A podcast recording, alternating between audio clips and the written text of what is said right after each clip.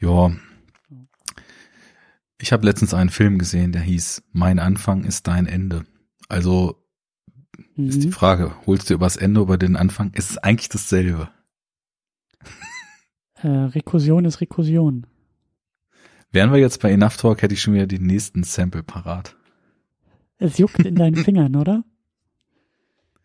Och, kommt drauf an. Also ich habe ja für die Superhero Unit, in der wir uns hier befinden, hallo an die HörerInnen, mhm. ähm, das, äh, wie heißt es, äh, Launchpad Mini, was ich sonst benutze, um die Samples abzufeuern, gar nicht angeschlossen.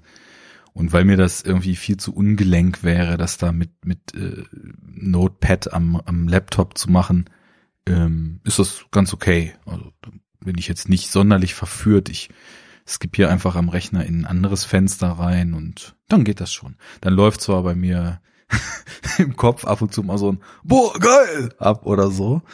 Ähm, aber alles andere ist entspannt.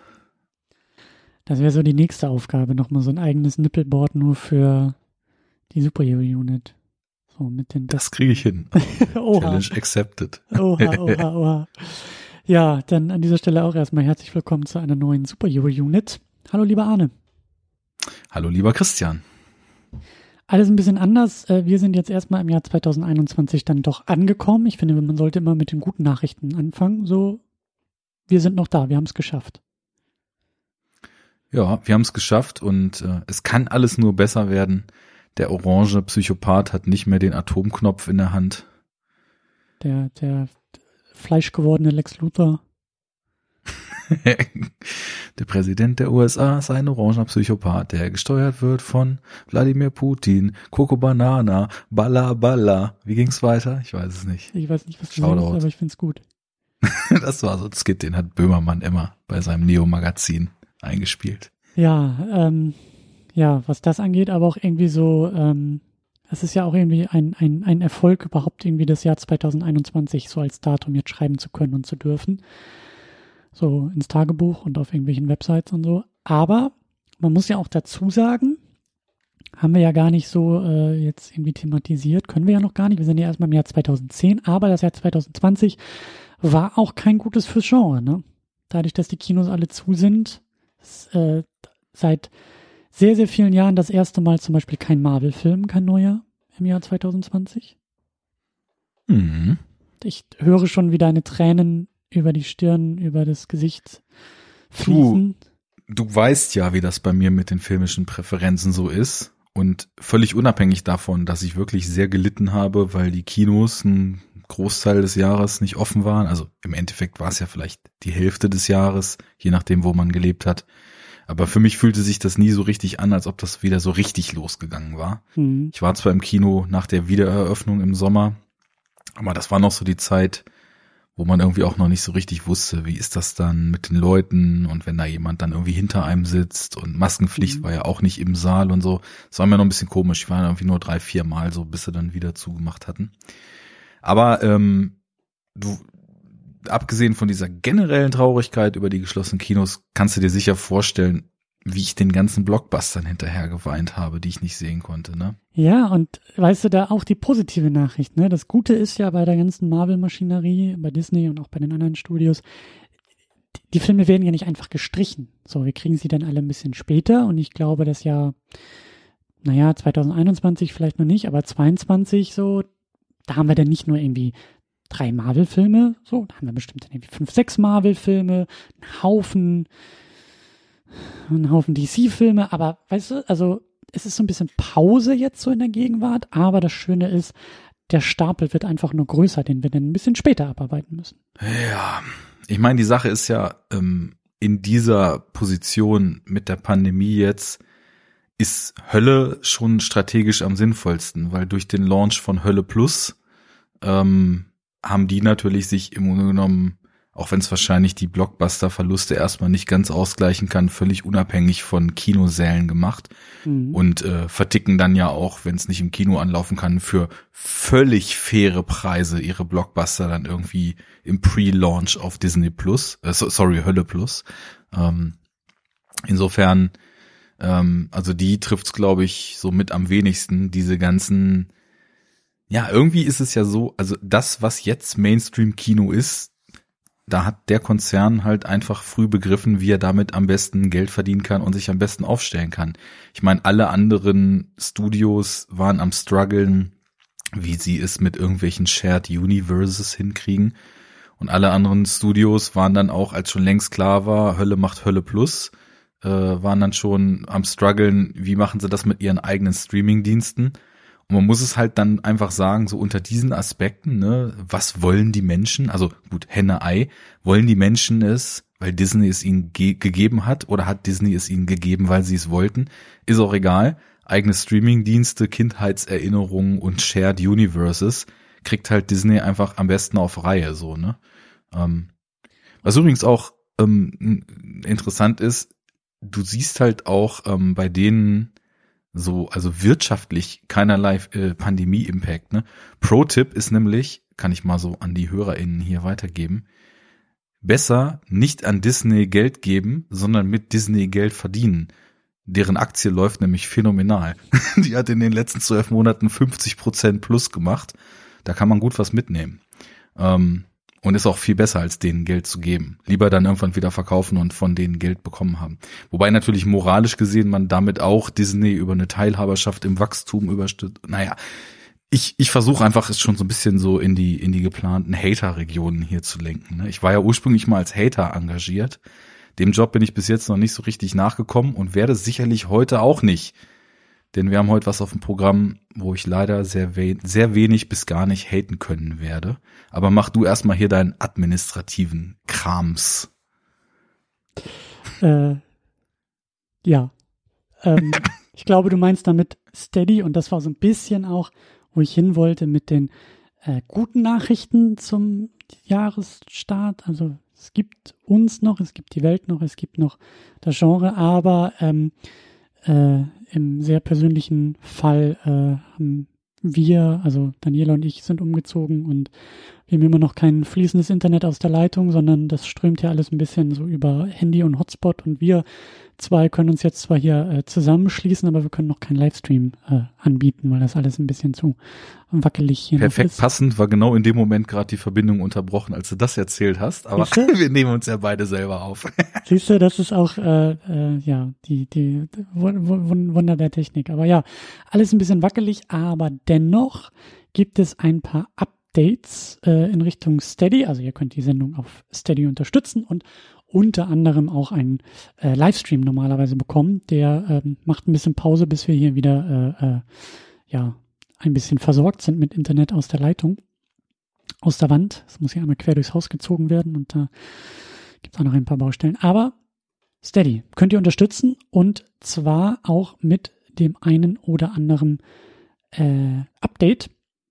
Und zwar haben wir jetzt neuerdings auch Upgrade-Preise bei Steady. Also wenn ihr hier die Superhero Unit hört und vielleicht auch die Second Unit hört und unterstützen möchtet, dann könnt ihr das halt machen, indem ihr ein bisschen weniger äh, zahlt und zahlen müsst. Und zwar könnt ihr mal bei uns schauen auf superherounit.de slash bundle. Das findet ihr auch in den Show Notes. Da gibt's nämlich äh, super geheime Pakete, an die kommt ihr nur ran, wenn ihr schon die Superhero Unit unterstützt und damit könnt ihr die Second Unit ein bisschen günstiger unterstützen oder ihr könnt es auch andersrum machen. Ihr könnt auch schon die Second Unit unterstützen und wenn ihr hier zuhört und sagt, ja, Super Unit wollte ich eigentlich auch immer unterstützen, aber naja und so, hm, dann geht ihr auf secondunit-podcast.de slash bundle und kriegt günstigere Pakete für die Super Unit. Also wenn ihr beide Sachen unterstützen wollt, dann könnt ihr jetzt sogar noch ein kleines bisschen Geld dabei sparen. Müsst ihr nicht machen, wenn ihr sagt, wenn das mal nicht toll, fair ist. Ich finde das toll und ich will das voll unterstützen, dann könnt ihr natürlich auch volle Preise zahlen ist alles machbar, aber ich finde es irgendwie ganz nett, ähm, euch da auch ein bisschen entgegenzukommen, wenn ihr da das Doppelpack quasi haben wollt. Ähm, ich bin auch nochmal durch die Kampagnen gegangen. Ähm, wir beide hatten uns da ja nochmal ein bisschen ausgetauscht, so nach dem Start. Ähm, ich habe das Ziel nochmal ein bisschen reduziert. Also ähm, das Ziel hier bei der Superhero Unit ist jetzt auf 150 Euro pro Monat zu kommen, damit dieser Podcast hier monatlich ähm, funktionieren kann. Und ähm, weil eigentlich äh, war auch mein Ziel, äh, dir so ein bisschen was zu geben oder zumindest in deinem Namen etwas ähm, zu spenden. Und da hast du gesagt, du weißt was, äh, alles cool und alles schön, Aber eigentlich ist es doch viel klüger so, ich äh, lasse meinen Teil sozusagen ruhen und dann gibt's einfach weniger, was insgesamt verdient werden muss. Und dann habe ich mal so kurz drüber nachgerechnet und überlegt und dachte mir, naja, weniger ist in dem Fall tatsächlich besser. Also habe ich die Ziele nochmal angepasst und auch nochmal ein bisschen neu durchgerechnet und ähm, ja, deswegen sind wir jetzt bei 150 Euro pro Monat, die es Wenn zu erreichen. das mal nicht fair ist. Genau. Und gibt auch eine neue Timeline. Also es war ja alles zum Jahresende mit dem Umzug und so ein bisschen chaotisch bei uns und ne, deswegen immer noch kein Internet und alles etwas anders, als es eigentlich sein sollte. Und ursprünglich war ja der Plan, bis Ende des Jahres 2020 auf diese ganzen Ziele zu kommen bei den beiden Kampagnen. Das ist jetzt nochmal ein bisschen nach hinten geschoben. Ich steuere jetzt, ich plane jetzt, ich ziele jetzt auf den April. Also wenn wir bis April diese Kampagnenziele erreicht haben, dann geht's auch monatlich weiter. Ansonsten äh, muss das halt auch noch mal ein bisschen unregelmäßiger passieren. Ist alles auch äh, ein bisschen, ja, ne, so. Denkt dran, liebe. Hörerschaft. Bald kommen wir in den Bereich der Filme, über die ihr uns eigentlich immer reden hören wolltet. Ich meine, dieser ganze Kram, der euch sowieso nicht interessiert, weil ihr Marvel und DC-Filme so super findet und dieses Beiwerk alte Supermans und äh, irgendwelche komischen Batman-Filme aus den 90ern und das war ja alles, das war ja alles Quatsch, wie der Papa sagen würde. Ähm, jetzt wird's bald interessant. Da wollt ihr doch, dass die Sendung auch noch regelmäßig kommt. Wir Denn mal wird's so, interessant. Ich habe unser Jahr 2021 mal durchgerechnet, das Podcast-Jahr.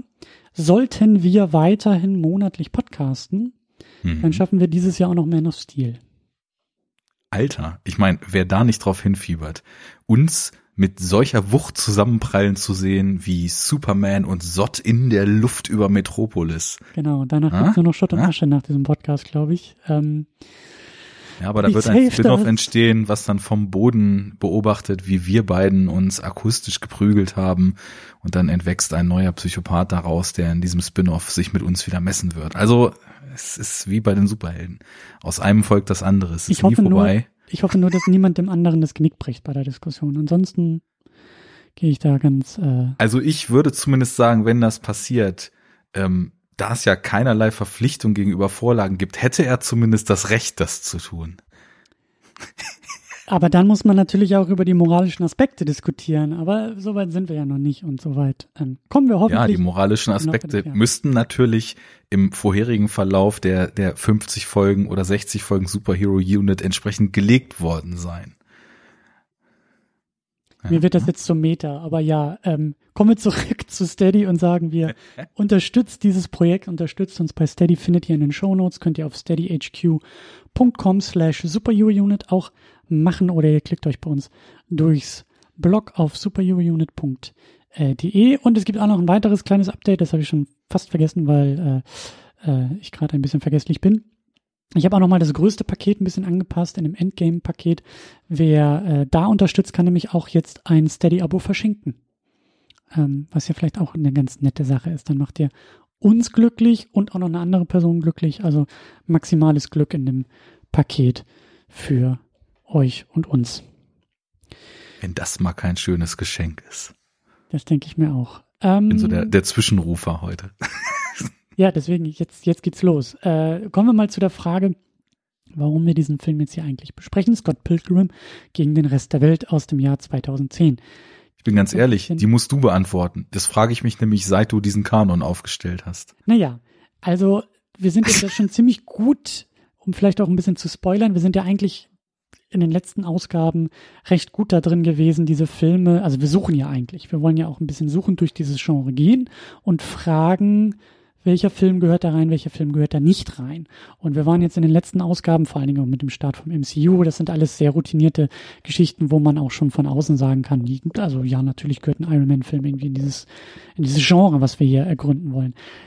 Scott Pilgrim ist für mich so ein Fall, wo ich eben nicht ganz so sicher war, wo ich mich auch im Vorfeld, auch beim Schauen, auch jetzt in dieser Sendung eigentlich auch ein bisschen fragen will, ist das überhaupt, gehört das überhaupt, gehört der Film überhaupt da rein, gehört die Figur da rein, gehört diese Geschichte da rein oder nicht? Und vor allen Dingen, weil dieser Film so eine, also zum einen viele Leute dabei hat, die irgendwie in dem Genre unterwegs sind, aber eben auch in der Inszenierung, dem Comic-Medium, aus dem Scott Pilgrim ja stammt, so unfassbar toll und innovativ und einzigartig begegnet, dass ich hoffe, dass wir da eine gute Diskussion finden werden.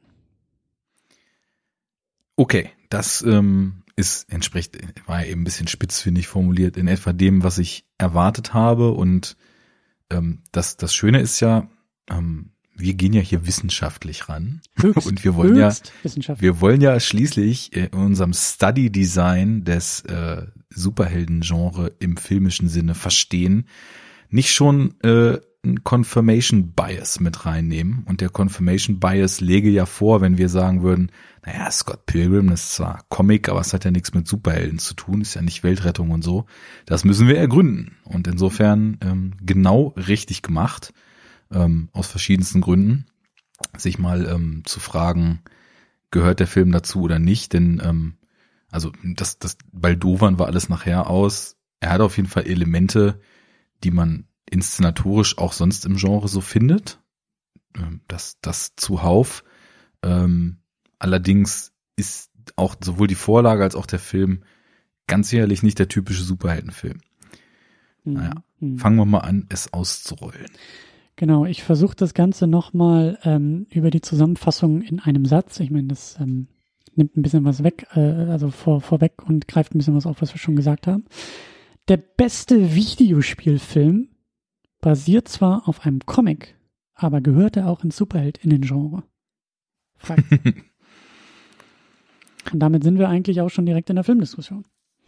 Videospiele als Stichwort, als Schlagwort. Ich höre das des Öfteren und ich glaube, es stimmt auch immer noch. Es ist der beste Videospielfilm, der gar nichts mit einem Videospiel direkt zu tun hat, ähm, aber eigentlich irgendwie auch diese Genre, dieses Medium äh, in das Filmmedium wunderbar überträgt.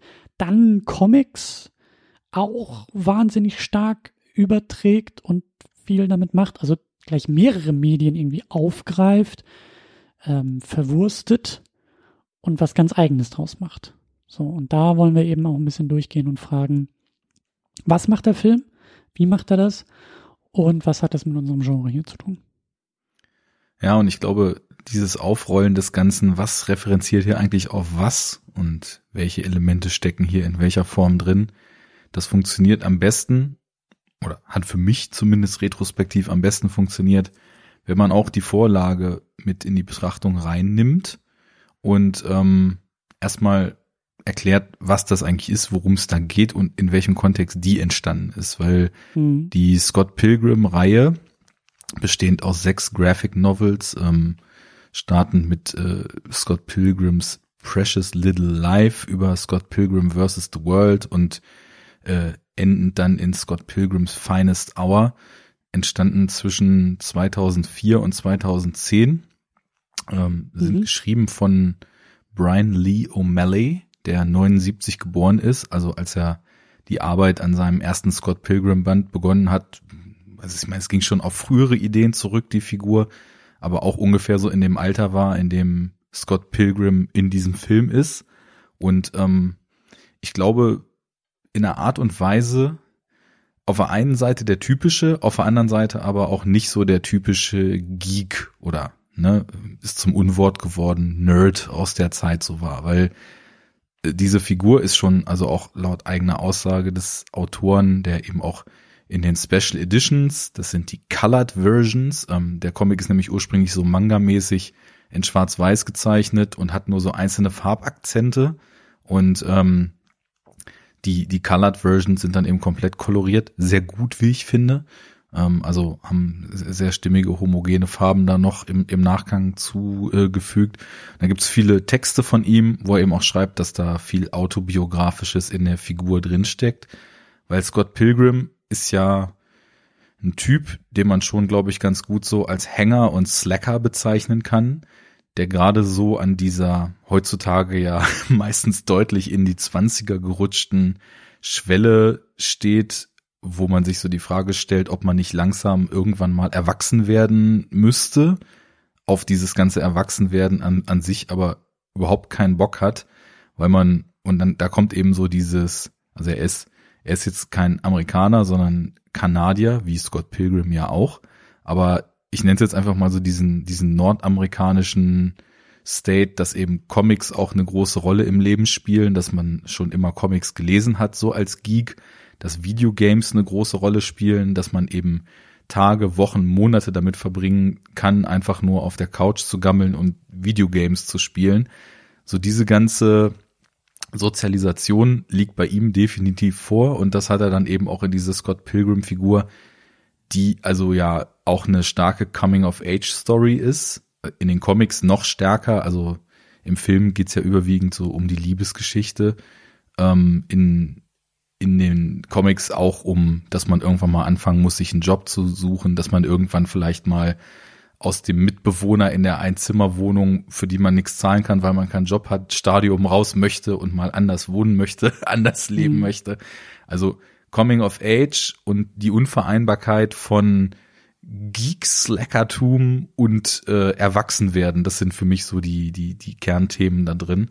Und das Ganze, also weil natürlich die Figur eben auch so stark mit Videospielen sozialisiert ist, die auch in den Comics ak aktiv referenziert werden und äh, so stark eben auch mit Comics äh, sozialisiert ist, findet das Ganze dann natürlich auch in der Form in den Filmen wieder äh, Einzug und da kommen genau die zwei Aspekte bei raus, die du nanntest. Wir haben irgendwie eine Videospielverfilmung, denn das Schöne in diesem, in diesen Comics ist eben, dass mit einer völligen Normalität, es wird überhaupt nicht thematisiert, es ist ganz selbstverständlich, dass zwischenzeitlich einfach Dinge passieren, die eigentlich aus Videospielen sein könnten, dass Scott Pilgrim plötzlich in Kämpfe rutscht, in denen er so eine Art Superkräfte hat, wie ein Superheld, wie eine Videogame-Figur, die man mit dem Controller steuert und dann eben auch nach den Kämpfen das entsprechende Loot für diesen Kampf bekommt.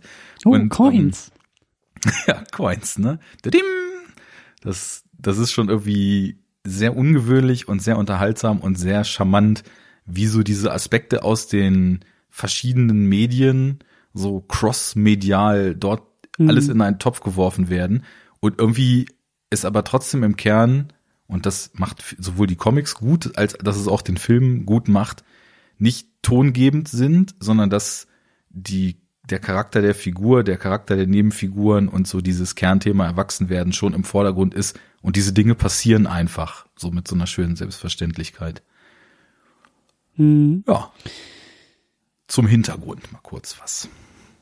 Genau, ich habe auch noch ein bisschen was zum Hintergrund. Ähm, ich bin jetzt nicht so wahnsinnig tief eingetaucht, aber ich habe mir die Frage beim, beim Filmschauen äh, gestellt, warum gibt es diesen Film überhaupt? Wie ist dieser Film eigentlich entstanden? Weil ähm, Scott Pilgrim gegen den Rest der Welt ist von 2010. Ähm, könnte man jetzt ja sagen, naja, zwei Jahre nach dem Start vom MCU, zwei Jahre nach Iron Man, äh, im gleichen Jahr wie Iron Man 2, so, da haben wir ja auch schon die letzten Male ein bisschen drüber gesprochen. Da ist natürlich schon so ein kleiner Schub im Genre auch nochmal irgendwie zu erkennen. So, ne, die zynische Art wäre zu sagen, naja, nach, nach irgendwie Iron Man wollten alle irgendwie nach dem Start vom MCU, ne, mit dem Wissen von jetzt, das erfolgreichste Filmreihe aller, aller Zeiten, da wollten damals auch schon alle Filmstudios und Posse irgendwie unbedingt äh, ähm, mit, mitschwimmen in diesem Teich. Ähm, und dann habe ich aber nachgeguckt, was du ja auch gesagt hast, so der, der Comic ist irgendwie von 2004. Ähm, das ähm, versetzt das Ganze zeitlich noch mal ein bisschen früher, denn auch schon damals ging eigentlich die Idee an einem Film los. Also wenn man einem gewissen, wenn man diesem Film ein, ein, eine Fügung des Schicksals vielleicht unterstellt und irgendwo zynisch vorwirft, so auch irgendjemand, irgendein Anzugträger hat gesagt, hier, welche Comics haben wir irgendwie in der Schublade und lass uns die mal verfilmen, dann ist das gar nicht so sehr in dem Kontext von 2008 vom MCU zu sehen, sondern eigentlich eher noch so im Kontext von Spider-Man und den X-Men-Film, also eigentlich noch so eine Welle vor der Welle, die man vielleicht ja, eigentlich. Darüber hatten wir ja auch gesprochen, würde. Wie zu der Zeit wirklich alles rausgekramt wurde und wo es ja auch viele richtig billige Comicfilme gab. Mhm. Ich meine, wir haben über Elektra und Daredevil und den ganzen Kram geredet die im Grunde genommen, naja, um den Cash-Check abzuholen gemacht wurden. Ne? Und ich glaube, dass schon auch irgendwie ähm, 2004, also ähm, der Film ist von Edgar Wright, ähm, der glaube ich auch im Drehbuch irgendwie mitgeschrieben hat, aber auf jeden Fall ist es so seine Regie und das ist halt auch ein Edgar Wright-Film so und über Edgar Wright wollte ich halt auch ein bisschen hier sprechen, weil ähm, er ja eigentlich den ersten Ant-Man machen sollte. Also das ist gleich so ein, so ein, so ein Konvolut eigentlich so in dieser Mit-2000er Geschichte. Also wie ich das gehört habe, hat Edgar Wright 2004 ähm, den Comic auch bekommen, Scott Pilgrim, irgendwie so bei einer Pressetour oder irgendwie auf jeden Fall, als der Comic rauskam 2004, hat Edgar Wright den irgendwie auch schon gelesen und hat Interesse bekundet. Dann ist, glaube ich, ich weiß jetzt nicht mehr genau, wie es da zeitlich zu verorten ist. Also ich glaube, danach ging es los, dass Edgar Wright an Ant-Man gearbeitet hat. Und das war noch bevor 2006 äh, und 2008 Marvel Studios so richtig auf den Plan getreten ist. Also Edgar Wright hatte so mehrere Projekte in Planung, mehrere Ideen. Scott Pilgrim, Ant-Man waren da so relativ zur gleichen Zeit irgendwie entstanden. Und dann ist eben, also äh, der Ant-Man-Film sollte noch eigentlich bei einem ganz anderen Studio entstehen. Also auch da hatte irgendwie Marvel da, damals die Rechte verkauft und das waberte irgendwie so durch Hollywood und durch die Gegend und ist dann irgendwann bei äh, Edgar Wright äh, im, im Schoß gelandet. Der hat gesagt, ja, ähm, hab ein paar Ideen und würde ich gerne mal machen. Und dann ist erst Marvel Studios gegründet. Die Rechte gingen wieder zurück an dann eben Marvel Studios und die haben gesagt, na Edgar, was hast du denn da eigentlich vor? Na, dein Drehbuch ist doch gar nicht so schlecht und dann kommen wir hier zu uns und dann lass uns mal hier irgendwie zusammen den Ant-Man machen. Und dann hat es Ewigkeiten gedauert. Dann ist aus Ant-Man äh, immer mal ein Drehbuch entstanden und äh, Edgar Wright hat das wohl so zwischen den Projekten und eben unter anderem auch zwischen Scott Pilgrim dann immer mal so ein bisschen eingeschoben und dann war ja irgendwann, glaube ich, so Anfang der 2010er hat man sich da so ein bisschen verworfen. Also nach Scott Pilgrim hat Marvel dann auch gesagt hier, ähm, oder beide haben wohl auch äh, gesagt, naja, irgendwie wollen wir wohl doch unterschiedliche Filme machen. Marvel wollte einen Marvel-Film machen und äh, Edgar Wright wollte einen Edgar Wright-Film machen. Und da sind dann die Interessen so ein bisschen was kollidiert. Was zwei verschiedene Dinge sind, ja.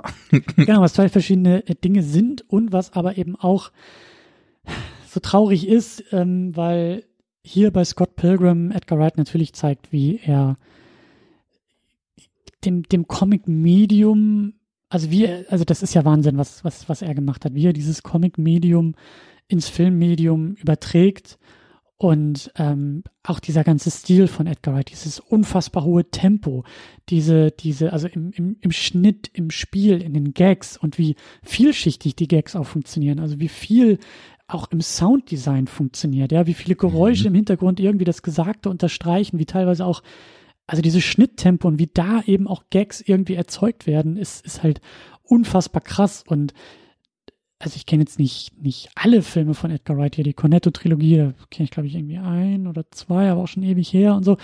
Aber Edgar Wrights Filme sind halt immer geprägt von dieser Handschrift, von diesem Stil und auch von diesen, von diesen Möglichkeiten, die wir hier bei Scott Pilgrim dann eben auch nochmal in diesem Kontext von Comic und Videospiel sehen, von diesem transmedialen, von diesem multimedialen, crossmedialen Ding, was also später, wenn wir über Ant-Man sprechen, bei dem Film dann halt zum Großteil einfach fehlt. Leider. Ja, ich gut, ich kenne den Ant-Man noch nicht. Ich kann mit Sicherheit sagen, dass der Edgar Wright Ant-Man interessanter gewesen wäre als der Marvel Ant-Man, ohne den Marvel Ant-Man zu kennen, weil wir von Edgar Wright sprechen. Und ist ja nicht das einzige Mal gewesen, dass ein Regisseur mit eigener Vision von Disney dann eben abgesägt wurde, um halt eine, naja, einen eher ausführenden Director dann zu anzuheuern, der das dann so macht, wie Disney das auch möchte. Und zu diesen Comic-Aspekten gebe ich dir völlig recht. Das ist hier wirklich in brillanter Form durchexerziert und es ist eine Gratwanderung, die total aufgeht und die unglaublich schwierig durchzuziehen ist, denn mhm. du hast halt diese Elemente aus Comics, ähm, teilweise ja auch so Einblendungen von Schrift, äh, irgendwelche Symbole, die im Bild rumflattern. Du hast diese Wischblenden, diese kreativen Schnitte, die wirklich wirken, als ob du auf einer Comicseite vom linken Panel zum rechten rüber guckst und dann ist da auf einmal was anderes. Also du hast auf ganz viele verschiedene Arten und Weisen auch dieses visuelle Storytelling, was gute Comic-Autoren und gute Comic-Artists gemeinsam äh, hinbekommen in ihren Heften.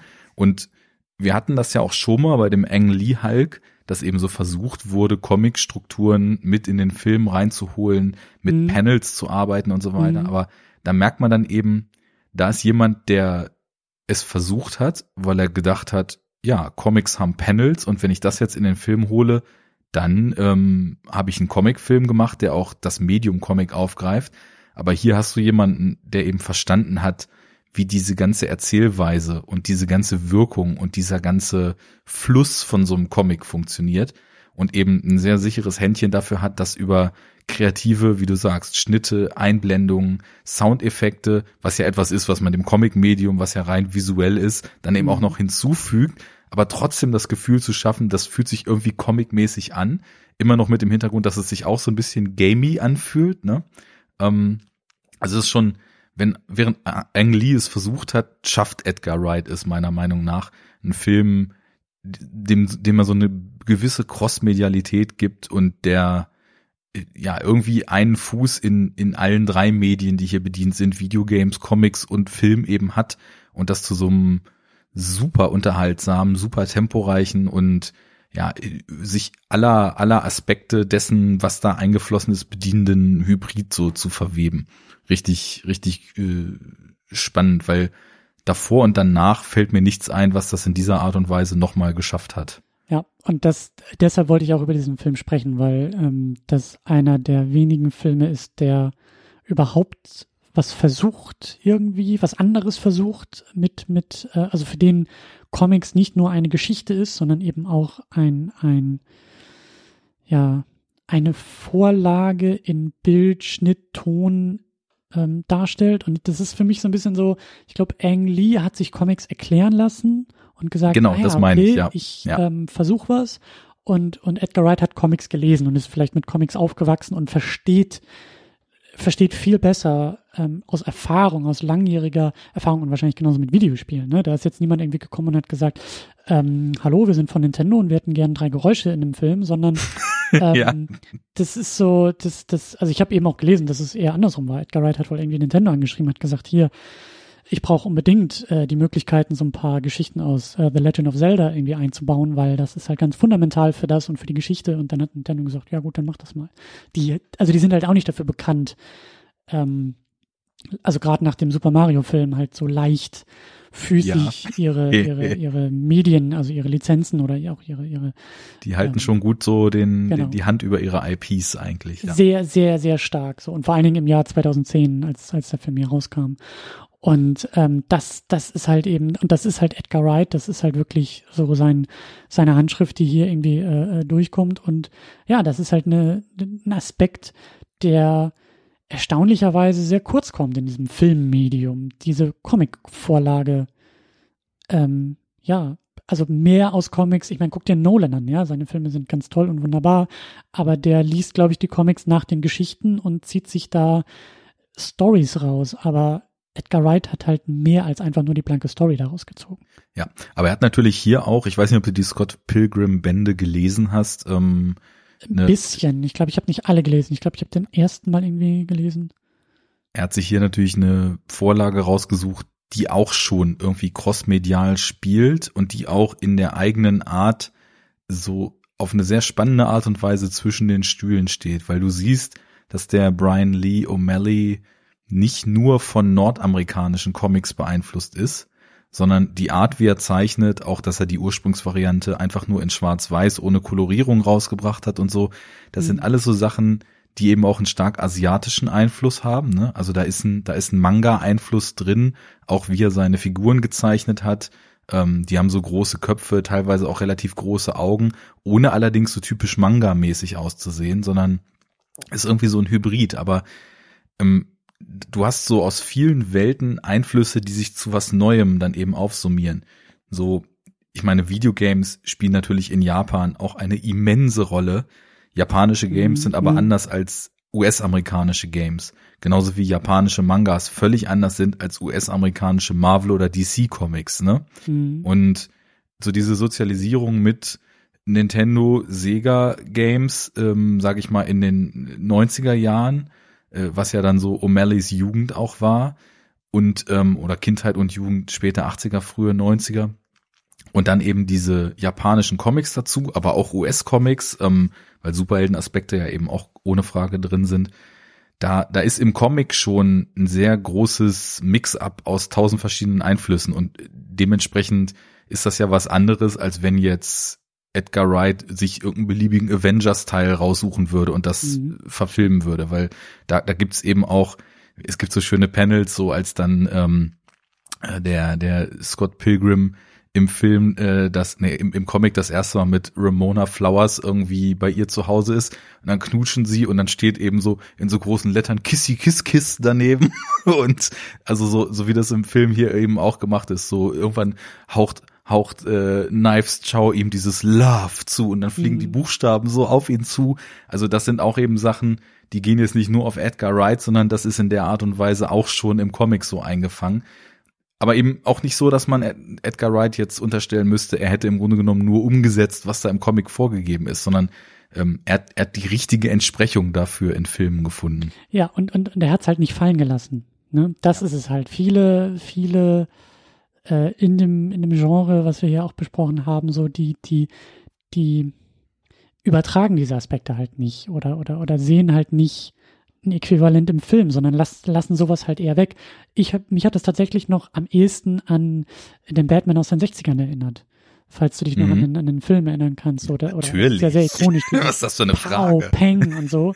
mhm. ähm, was ich ein bisschen vermisse heutzutage in dem Genre. Es ist, es ist, es ist alles sehr, reduziert, sehr bodenständig, sehr realistisch geworden. Dann hast du halt noch verschiedene Geschmacksrichtungen in Sachen, in Sachen äh, Helligkeit und Dunkelheit irgendwie so dazwischen, ja. Also ob da jetzt nun irgendwie Köpfe abgetrennt werden oder ähm, Katzen vom Baum, so, das, das ist irgendwie ein Spektrum, äh, was, was aufgemacht wird. Aber das, das, das, das Mediale und auch, auch der Spaß irgendwie mit dem Medium, ähm, den dieses Medium Comic halt einzigartig macht, das sehen wir so selten in diesem Filmmedium. Und das, das war so toll, das hier bei diesem Film einfach, einfach zu sehen, wie das alles aufgegriffen wird und wie halt auch Edgar Wright, also ohnehin filmisch arbeitet, ist ja auch sehr interessant und sehr, ähm, ich will ihn jetzt nicht irgendwie überhöhen, aber es, er hat schon eine sehr starke Handschrift und wie er auch mhm. Gags im Hintergrund irgendwie einarbeitet oder, oder überhaupt, wie seine Gags irgendwie auch funktionieren, auch visuell funktionieren. Äh, da, da, da bin ich auch sofort dabei. Die Kritik am, am, am MCU ist ja auch, dass sehr einfache Gags im Dialog funktionieren. Ja, es wird immer nur im, im, im Dialog irgendwie gewitzelt, aber so richtig visuell ist da kaum irgendwie auch Humor zu finden. Und ich finde diese Szene halt zum Beispiel so großartig, wo ich glaube, Knives klingelt dann irgendwie bei ihm, also bei dem, bei dem Kumpel da in der Wohnung an der Tür und, und der, der Kumpel geht irgendwie an die Tür und macht ihn da so einen Spalt auf. Ähm, und sie fragt, ist Gott da? Und die Kamera dreht sich halt so ein bisschen über die Schulter des Kumpels, dass man das Fenster im Hintergrund sieht und man hört nur, wie Scott mit Anlauf durch das Fenster springt, es klirrt und der Kumpel guckt sie an und sagt, nee, der ist weg. So, mhm. und sie sagt, hm, schade. Und dann sieht man noch in der gleichen Szene ohne Schnitt, wie Scott von hinten noch durch das gerade aufgesprungene Fenster greift und seine Jacke rausholt. So. Mhm.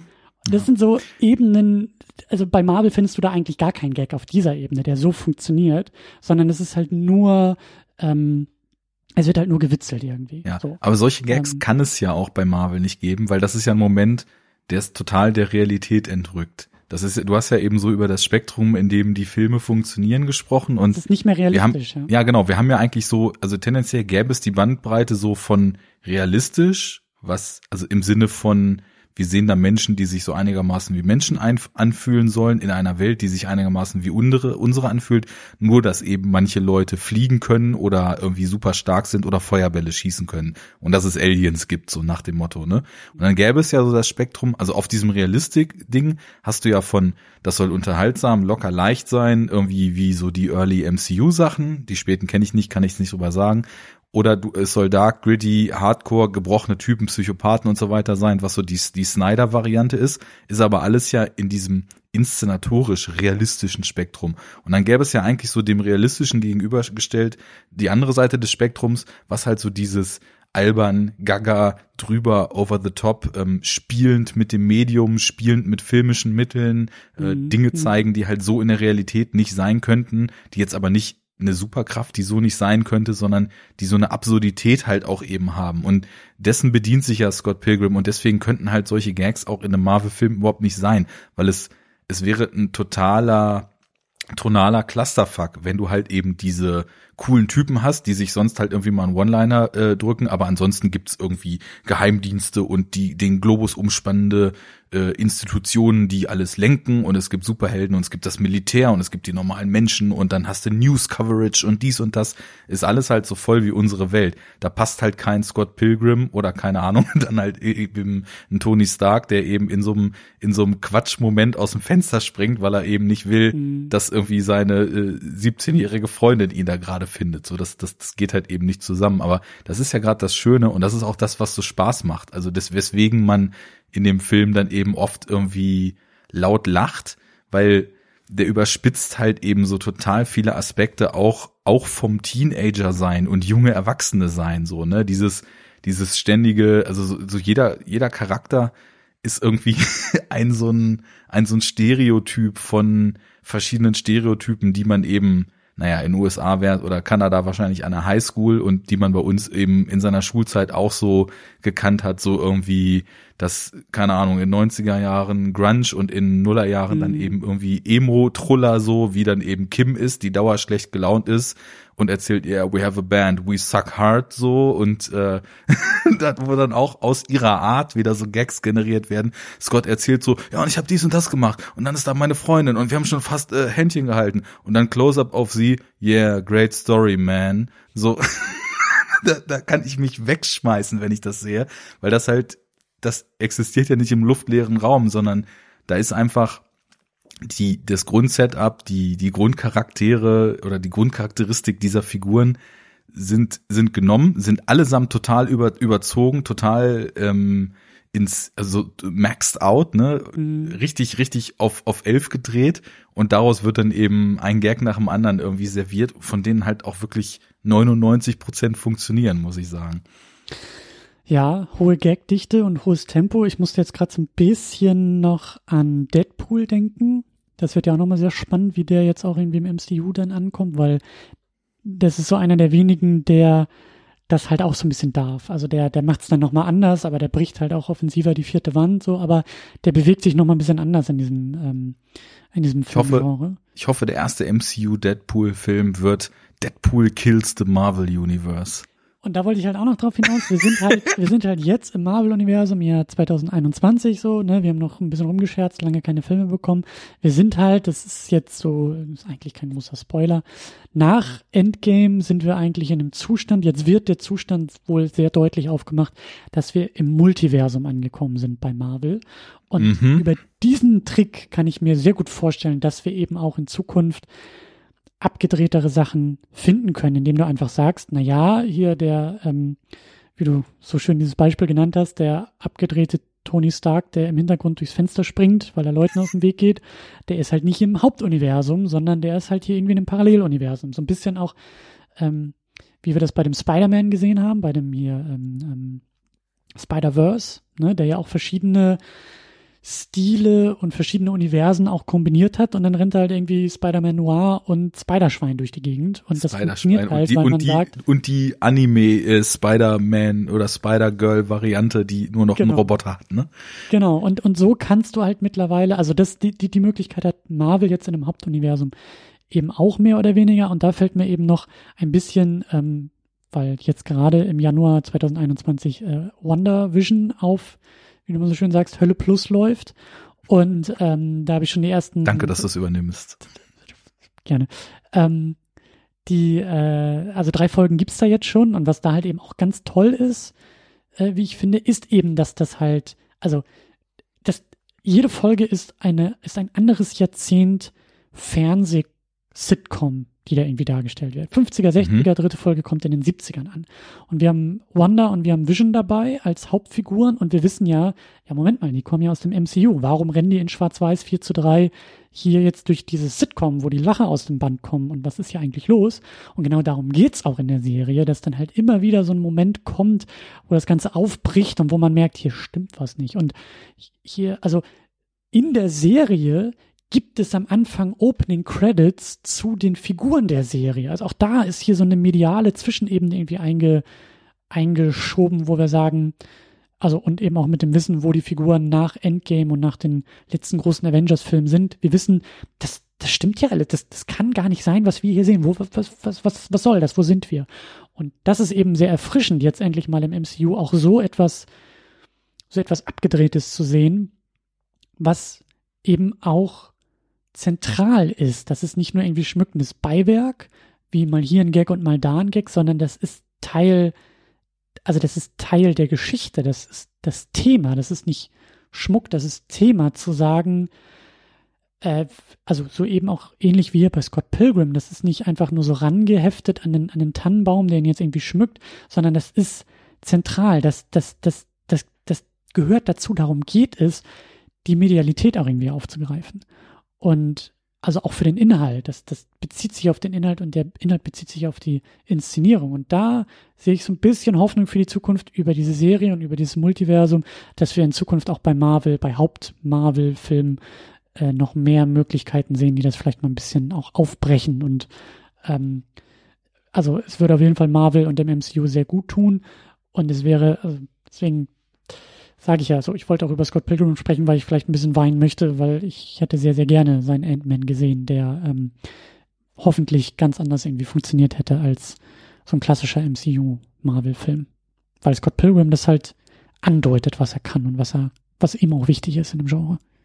Also ich glaube, man kann generell sagen, ähm, ich hätte irgendwie, ich weiß nicht, wer das noch war, der da, der da mal gefeuert wurde, der irgendwelche Marvel-Sachen machen sollte und dann hat man sich irgendwie nicht, äh, nicht einigen können darauf, wie das wird, aber den, den Ant-Man von Edgar Wright, natürlich hätte ich den gern gesehen. Ich meine, ich habe Edgar Wright irgendwie recht spät entdeckt, ich weiß nicht, irgendwie 2011, 12 irgendwann das erste Mal Shaun of the Dead gesehen, dann Hot Fuzz gesehen, beide abgefeiert, dann äh, auch Scott Pilgrim gesehen, den ich damals gar nicht so stark wie heute fand, und das ist nämlich auch ein Thema, was ich nochmal aufbringen würde, äh, einmal im Hinterkopf vielleicht vermerken, diese Frage, für wen funktioniert dieser Film eigentlich, abseits von der, von den filmischen, gut funktionierenden Eigenschaften, die er hat, und welchen Background muss man mitbringen, damit das umso besser für einen funktioniert? Ähm, parke ich einmal kurz die Frage. Und ich habe ihn halt immer auf, aufgrund dieser stilistischen Themen ähm, gepaart mit trotzdem guten Figuren und so, die wir schon angesprochen hatten, als sehr guten Filmemacher empfunden. Deswegen, klar, also hätte ich gern gesehen. Äh, wenn er Ant-Man gemacht hätte, dann hätte ich Ant-Man mit Sicherheit, mit Sicherheit auch schon geguckt. Aber ich glaube eben, dass das unvereinbar ist, das, was er tut, mit dem, wie Marvel-Filme zu dem Zeitpunkt funktionierten. Naja, ähm, kurz zu WandaVision. Ich habe da letztens mal so ein Werbebanner für gesehen. Und da war dann irgendwie schon fast wieder sowas wie Interesse da. Es gibt das so eine Comic-Serie, die heißt äh, Vision Director's Cut. Und ähm, es hat mir einfach ästhetisch sehr daran ja, erinnert, was, was ich da so auf diesem Werbebanner gesehen habe. Und da äh, habe ich irgendwie tendenziell Lust mal reinzuschnuppern, was du auch jetzt erzählt hast, klingt sehr, sehr spannend. Und das führt mich zum nächsten Thema, was du eben angesprochen hast, dieses vom Universe ins Multiverse switchen. Das ist ein sehr interessanter Move, weil über dieses Shared Universe, das MCU, hat man sich ja in den letzten, weiß nicht, jetzt mittlerweile sind das ja schon 13 Jahre, die das Ding da durchziehen, mhm. total krassen Korsett angelegt. Und jetzt vom Universe wieder aufs Multiverse zu gehen, ist ja auch so ein Befreiungsschlag, mal wieder andere Geschichten erzählen zu können. Wenn man Lust hat, mal wieder was völlig abgedrehtes zu erzählen, dann hieß es 13 Jahre lang, nee, das mhm. geht nicht, das passt ja. nicht ins MCU. Und insofern ähm, ist ja vielleicht gerade so diese Gleichförmigkeit, die ja von großen Fans gerade dafür gelobt wird und von großen Kritikern gerade dafür kritisiert wird, dass du halt total viele Filme hast, die sich im Grunde genommen gleich anfühlen und ähm, du da wenig Ups und Downs hast. So, ne? Ich meine, wenn ich alle gesehen habe, dann irgendwann mal werde ich mir da nochmal ein Bild drüber machen, was sich da wie anfühlt und wie viel Varianz da drin ist. Aber das ist halt eben jetzt so die Möglichkeit, in, über einen, über einen Multiverse hätte halt auch ein Logan im MCU sein können. So beim jetzigen MCU hätte da kein Logan drin sein können. Und mhm. so, so in die Art mal zu denken, ne? Das finde ich irgendwie schon ganz spannend, in welche Richtung es da geht. Und ja, ähm, vielleicht nehme ich jetzt mal die geparkte Frage auf, weil das habe ich mich nämlich so ähm, in, beim jetzigen Schauen, und ich habe den Film jetzt erst zum zweiten Mal gesehen, nach dem Schauen habe ich mich gefragt, warum eigentlich? Weil den habe ich dann im Zuge der Edgar Wright-Entdeckung auch schon 2012 oder was, oder 11, keine Ahnung, damals geguckt und äh, fand den ja auch gut. Aber ich merke, seitdem sind halt in meinen Wahrnehmungshorizont noch Comics dazugekommen, Ähm, ich meine, Games hatte ich eh immer schon so als, äh, als Referenz bei mir so in der persönlichen Historie drin. Und jetzt, wo plötzlich Comics dabei sind, hatte ich das Gefühl, dass aufgrund des Aspektes, wie gut er das Comic-Medium ins Filmmedium transferiert und richtig damit spielt, der Film für mich noch mal viel besser funktioniert hat. Und deswegen würde ich einfach mal die Frage an dich stellen. Meinst du, dass der Film schon aufgrund seiner unterhaltsamen Art für jeden funktionieren könnte? Oder meinst du, dass so diese, dieser Geek-Background, nenne ich ihn jetzt mal, ähm, da noch förderlich ist von, ja, ganz nett zu auf seinem Gebiet absolut fantastisch, dann eben noch den Unterschied zu machen? Ähm, so viele Sachen, die mir zu der Frage einfallen. Ich möchte, ich möchte das, ich möchte das auch ein bisschen ähm, eingrenzen, diese Antwort. Die ist, die, die ist vielschichtig und ich möchte auch eine Frage äh, parken oder ein Thema äh, zur Seite parken. Also unter diesem Geek-Nerd-Aspekt würde ich sagen, dass der Film heute besser funktioniert als damals. Ist ja auch noch so ein Aspekt, der ist halt relativ gefloppt, der Film. Ähm, ist halt einfach nicht so äh, erfolgreich gewesen, wie er hätte sein müssen. Hat auch diesen, ich hasse ja diese Begriffe, aber hat auch, sagen wir mal, ein größeres Phantom dann erst im Heimkino äh, gefunden und über die Jahre auch eine immer größer werdende Fanbase gefunden. Also manche Leute nennen das denn, das ist ein Kultfilm, aber ich, dein Lieblingsbegriff. Ja, alles ist Kult heutzutage. Ähm, aber also ich glaube, dass der 2010 und ich glaube auch, dass das, was Edgar Wright damit gemacht hat und vielleicht auch mit dem Ant-Man äh, machen wollte, ähm, 2010 noch nicht so gut funktioniert hat wie heute, weil wir jetzt auch in einer Zeit sind, wo dieser ganze ähm, Nerd-Aspekt, dieses, dieses Multimediale, diese Referenzen, dieser Background, der ist halt viel mehr Mainstream geworden, als er noch vor zehn Jahren war. Ähm, oder eben auch äh, 2004 war, als, als O'Malley den Comic geschrieben hat und gezeichnet hat. Also da haben wir ja schon mal eine, eine ganz krasse Veränderung. Ähm, die wir sehen. Ich glaube, ich glaube auch, dass das, also allein das Tempo auch dieses Films funktioniert heute, glaube ich, besser. Ich glaube, damals, also würde mich nicht wundern, wenn die Leute damals ein Schleudertrauma bekommen haben im Kino vor diesen ganzen Schnitten und vor diesem ganzen Tempo. Und heutzutage ja, ja, ja. ist man es halt auch ein bisschen mehr gewöhnt. Ähm, da ein Kommentar kurz zu. So das ist, das ist tatsächlich was, wo man vielleicht irgendwie MCU und Co. eigentlich doch wieder ein bisschen dankbar sein muss, weil ähm, während, glaube ich, so in die Nullerjahre rein und so weiter auch so das Massenpublikum vollkommen auf möglichst große Normalität im Kino irgendwann konditioniert war und Genrefilme jeglicher Art, Sci-Fi etc. von so einer Horror-Fangemeinde mal abgesehen, ähm, irgendwie immer so ein bisschen nur was für Liebhaber waren, ist natürlich durch diesen ganzen Superheldenboom auch eine zumindest ähm, bis zu einem gewissen Grad flächendeckende Akzeptanz für das Fantastische irgendwie im Massenkino auch angekommen. Das gab es damals noch nicht, da würde ich dir absolut recht geben. Und was halt eben auch durch das MCU äh, im Laufe der Zeit dazu kam, also äh, das MCU war ja damals auch recht ähm, revolutionär mit den Avengers ähm, dass da mehrere Filme und Figuren zusammenkommen in einem Ding und da haben ja auch viele äh, damals gesagt, das geht gar nicht, ne? Du kannst nicht erwarten, dass Leute fünf Filme vorher gucken, bis sie den sechsten verstehen. Du, du, du kannst nicht dieses Comic-Medium oder diese, diese Com dieses Comic-Universum, was ja bei beiden großen Verlagen halt wirklich tausende von Figuren umfasst, kannst du nicht so, du musst alles erklären, du musst alles sofort irgendwie für die allerletzte Reihe im Kinosaal auch irgendwie verständlich machen. So, das war ja damals die Devise und Marvel hat gezeigt, so, nee, musst du nicht. Du kannst auch irgendwie in drei Szenen irgendein Logo im Hintergrund irgendwie einbauen, was die Comic-Nerds in der ersten oder in dem Mittelteil des Kinos vielleicht kennen. Und für die Leute aus der letzten Reihe, die gehen nach Hause, die sehen auf Twitter, die sehen auf Facebook, die sehen auf YouTube, die sehen auf allen Internetkanälen, oh, das ist eine Referenz auf irgendwas anderes, dann machen sie Wikipedia auf und verstehen, warum dieser Film fünf Elemente der letzten drei Filme aufgreift und für die nächsten fünf Filme schon vorarbeitet. So, so funktioniert ja. Wonder Vision auch im ja. Detail, dass man Details sieht und nicht versteht, zumindest ich nicht, weil ich nicht so tief im Comic-Medium bin, aber eine Google-Suche später und ich habe 20 Artikel, die mir die fünf besten Easter Eggs aus der Serie erklären und sagen, ja, das ist schon mal ein Verweis ja. auf den Bösewichten, der im Hintergrund lauert und es ist viel leichter geworden, sich dieses Wissen anzueignen und da glaube ich eben auch, dass so ein Film wie Scott Pilgrim, der ja auch über einen Haufen Easter Eggs und Gags im Hintergrund und Dinge, wo so ein bisschen deine Frage abzielt. Ne? So, man muss ja eine Menge Wissen in den Film reinbringen, damit er gut funktioniert. Je besser du die Medien kennst und die Vorlagen kennst und die Quellen und Verweise kennst, desto mehr ziehst du aus Scott Pilgrim, würde ich sagen, stimmt.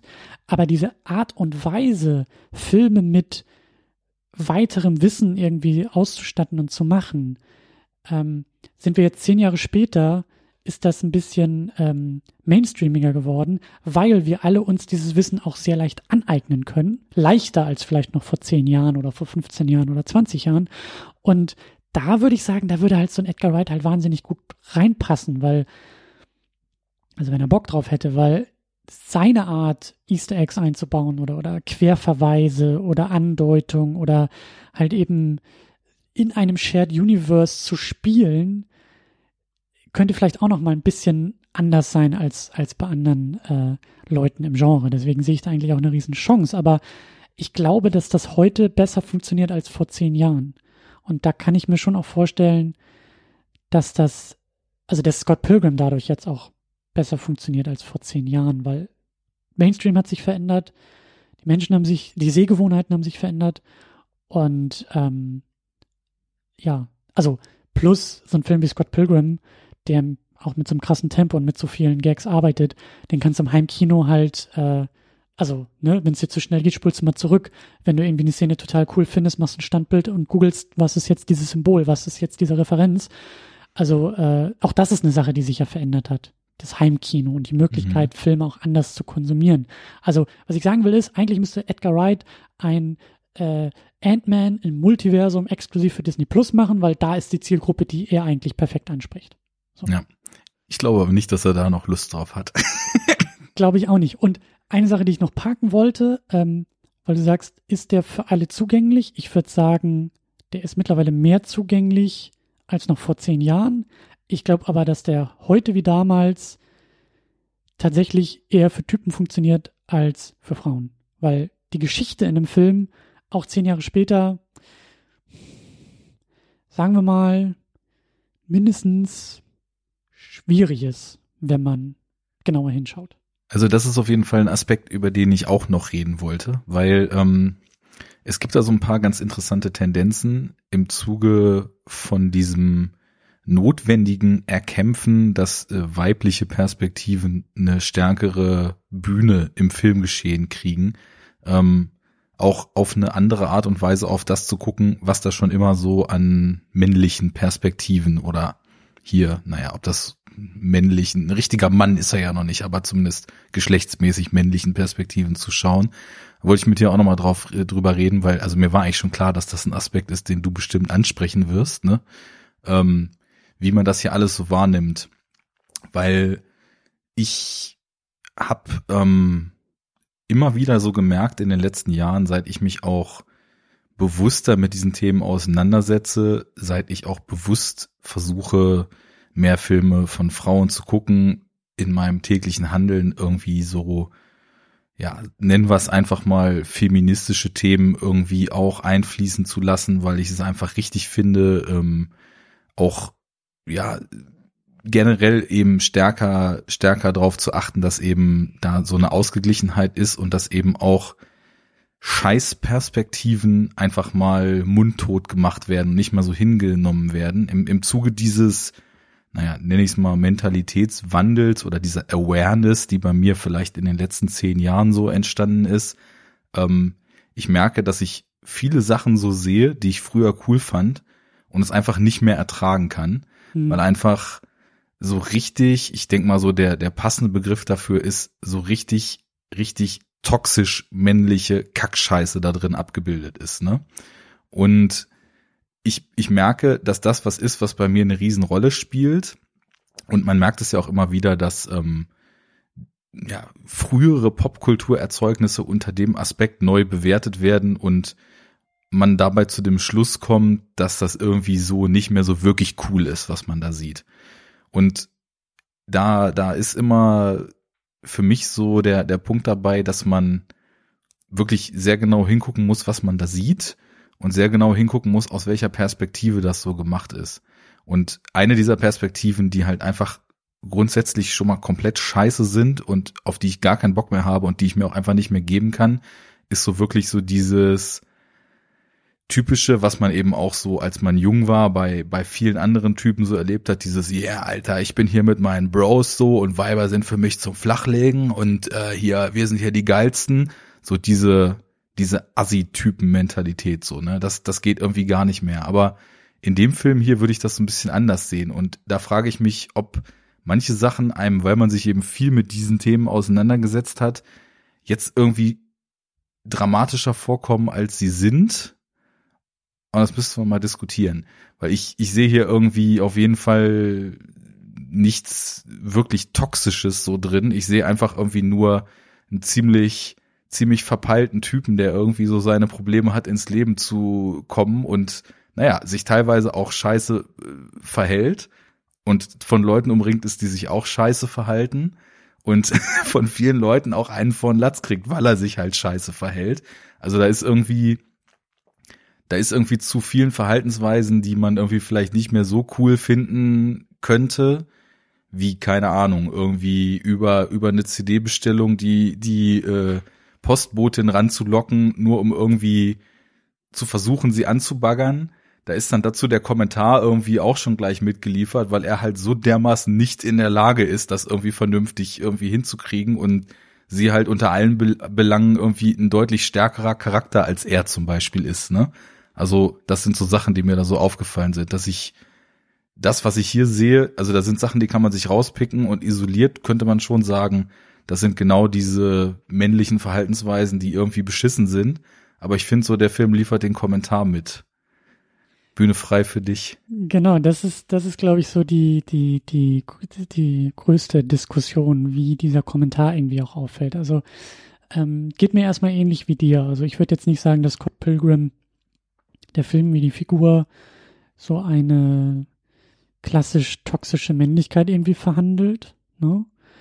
Ähm, er ist aber trotzdem auch nicht unproblematisch. Und ich habe auch ein bisschen gegoogelt, also gerade aus der Zeit damals, als er 2010 äh, im, im, Kino rauskam, gab es so einige feministische Kritiken an dem Film, die, ähm, glaube ich, ein bisschen untergegangen sind, weil da, ähm, also quasi als Bestätigung der Kritik, weil das Problem ist ein bisschen, dass Scott Pilgrim, er ist ja nur der arme, nicht ganz so äh, fähige Nerd. Und dieses, dieser Nerd-Stempel, Nerds, die halt nicht in der Lage sind, ihre Gefühle richtig auszudrücken, weil sie, wie du ja auch richtig gesagt hast, irgendwie auch noch so menschlich so ein bisschen unreif sind, noch so ein bisschen mehr Teenager als wirklich erwachsen. So, da schwingt halt gerade aus der Zeit und eigentlich auch so bis heute teilweise noch, ähm, schwingt da so ein bisschen die Erlaubnis mit, auch so sein zu dürfen. Ähm, das die ist aber eigentlich sehr zu kritisieren ist. Also die Tatsache. Klar, wir sind Post-Gamergate heute, ne? Ja, also, und auch, auch, auch diese Tatsache, also konkret hier in dem Film, so er macht sich an eine Minderjährige ran. Er ist irgendwie Anfang 20, 22, 23 und prahlt auch so ein bisschen damit, dass sie 17 ist. So, das geht halt erstmal grundsätzlich so gar nicht. Also das ist halt je nach Kontext und Land halt auch erstmal verboten. So. Ähm, und also ich finde schon auch, dass der Film, also er, er, er also er kommentiert das halt auch, ne? Also alle, also Scott denkt, er ist jetzt der große Frauenheld, so und alle ähm, belächeln ihn oder ähm, stufen ihn so ein bisschen Nicht runter. nur das, ja. Ja. Und da würde ich mir ein bisschen mehr wünschen, dass das vielleicht ein bisschen deutlicher also das hätte noch ein bisschen schärfer ausfallen können, weil für mich schwingt ein kleines bisschen auch noch so mit, weil, weil ihm dann doch viel durch, also man, man lässt ihn dann aber doch irgendwie noch viel durchgehen und sagt, na ja, also so cool wie du meinst, bis jetzt nicht, aber ist schon okay. So, und dieses, aber ist schon okay, das ist eigentlich nicht okay. Genauso wie er halt auch mit den Frauen umgeht, ne? Also die, die, äh, Knives Chow, die, die 17-Jährige, die lässt er dann irgendwie sehr schnell, sehr krass irgendwie fallen, weil er die nächstbessere gefunden hat. Und ja, der Film thematisiert das auch, zum Glück. Und ähm, es geht eben auch darum, dass er, ähm, also dass, dass, dass äh, der Film, ich will nicht sagen, dass das bestraft, was er tut, aber es geht zumindest darum, dass Scott daraus lernt. Das ist immerhin besser als gar nichts. Aber es ist alles vielleicht doch auch noch ein kleines bisschen zu versöhnlich und damit lässt man ihm das irgendwie auch durchgehen. Das ist so ein bisschen auch diese Tatsache, ich meine, das ist natürlich sehr offensichtlich, ja, so die Frauen irgendwie, also es geht darum, irgendwie die sieben Ex-Freunde zu bekämpfen und damit Exes, irgendwie. Nicht Ex-Boyfriends. Ja, ja, Exes. ähm, zu bekämpfen und damit dann irgendwie das Anrecht auf äh, Ramona irgendwie zu bekommen, was natürlich schon wirklich sehr puh. Und ja, der Film spielt damit irgendwie und meint es auch ein bisschen zu kommentieren, aber es ist irgendwie dann doch, finde ich, nicht ganz so konsequent und die Kritik, die halt, die man ansetzen kann, die ist halt auch absolut valide, zu sagen, naja gut, aber warum, warum ist das andersrum nicht genauso? Also warum sind seine Ex-Freundinnen kein Thema und es wird irgendwie alles so, es, es wird, es wird sehr einseitig damit umgegangen und dieses Einseitige ist halt eine sehr männliche Perspektive, aus der heraus dieser Film gemacht wurde, aus der heraus die Figuren erzählt werden und wodurch dann, glaube ich, manches mit Augenzwinkern so ein bisschen weggewischt wird. Es gibt ja auch so eine tolle, ähm, einen tollen YouTube-Kanal, den Pop Culture Detective. Und der hat auch mal so ein Video gemacht über äh, ich glaube, das war so ein bisschen auch Big Bang Theory oder so, wo halt auch, er hat es, wie hat es noch genannt? Äh, Adorkable Misogyny oder sowas. Also wenn es eigentlich ja, sowas die kenne ich auch, ja. Knuffiges hat und es sind ja nur die Nerds und die sind aber genauso frauenfeindlich und frauenverachtend wie eben die anderen klassisch toxischen männlich Macker-Typen, aber man nimmt ihn das halt, also weil sie es anders machen, nimmt man ihn das halt leichter irgendwie ab und knufft ihn vielleicht noch in die Wange und sagt, aber du bist ja eigentlich nur so ein ganz niedlicher kleiner Nerd. Und äh, das Problem sehe ich ein bisschen bei Scott Pilgrim eben auch. Und auch was du gesagt hast, so dieses Stalking, da wurde, glaube ich, auch Scott Pilgrim mal erwähnt, dass halt so dieses typische Filmtrope, der Mann, der eigentlich die Frau stalkt und dadurch irgendwie ihre Liebesbeziehung, also das als Start der Liebesbeziehung irgendwie sieht, ist natürlich auch sehr, sehr, ähm, auch gerade in der heutigen Zeit, auch gerade online, so ist sehr fragwürdig, was da irgendwie vermittelt wird. Ne? Also wenn du jetzt irgendwie, wie du gesagt hast, wenn du jetzt irgendwie das, äh, das Paket bei Amazon bestellst und dann irgendwie die Lieferantin vor der Tür steht und sie sagt, du, ich habe gar keinen Bock und ich arbeite hier und er sagt, aber du kannst nicht gehen, solange ich nicht unterschrieben habe, ist das natürlich ein anderes Level als andere Fälle, aber im Kern das gleiche, zu sagen, so, ich übe jetzt hier gerade Macht und Kontrolle aus und dann wird halt wieder in die Wange geknufft und gesagt, der kleine süße Scott und jetzt hat er sie ja doch gekriegt. Also der Film ist nicht unproblematisch und interessanterweise glaube ich, also da haben ihm glaube ich die zehn Jahre oder elf Jahre ähm, in die Gegenwart nicht besonders gut getan, aber eigentlich waren die Probleme schon immer vorhanden und ich glaube, also mir ging es auch so, das, das habe ich damals auch so noch gar nicht gesehen, sondern habe gesagt, boah, hast du gesehen, guck mal hier die Legend of Zelda Sounds und guck mal, wie cool das ist und die ganzen Gags und die ganzen Verweise und dieses ganze popkulturelle Nerdtum, was da stattfindet und dass eben andere Aspekte auch stattfinden und problematisch sind, so die habe ich damals auch überhaupt nicht gesehen. Ich damals auch nicht, muss ich auch ganz klar sagen. Jetzt ist mir das schon aufgefallen und diese Falle, ähm, wie sie zum Beispiel Big Bang Theory einem stellt, das ist natürlich auch immer ein Thema und das ist auf jeden Fall auch ein Aspekt, unter dem man den Film sicherlich irgendwie sehr auseinander pflücken kann und mal gucken kann, ähm, wie viel von diesem Versteckten ähm, da eben so drin steckt. Ne?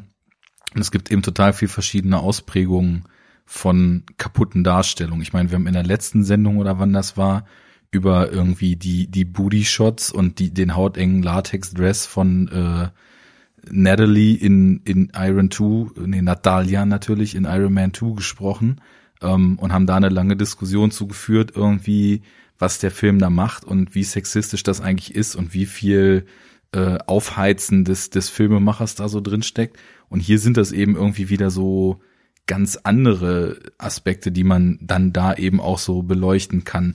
Und ich, ich bin da so ein bisschen zwischen den Stühlen. Also zum einen, was ich meinte, ich hatte schon so das Gefühl, dass der Kommentar auch irgendwie mitgeliefert wird, dass dass zum Beispiel was so toxische ähm, Besitz, Besitz äh, Tropes so von von irgendwelchen Macho-Macker-Typen, dass das dann vor allem eben am Ende in dieser, ich nenne sie jetzt mal Villain-Figur von Jason Schwartzman sich äh, am stärksten abzeichnet, weil der ja eben aufgrund von er ist der Meinung, weil er so geil ist, steht ihm die Welt zu und kommt nicht klar, dass äh, eine Frau ihn verlassen hat, diese, diese League of Evil Axis überhaupt irgendwie gegründet hat, was ja so als Symbol irgendwie, also für mich ist dieses ganze Kämpfen, und das kann man sicherlich auch ambivalent sehen, so ein, naja, irgendwie ins, ins Erwachsenwerden und ins irgendwie so ein bisschen anzufangen, Verantwortung zu übernehmen, hereinkämpfen, was Scott Pilgrim irgendwie machen muss,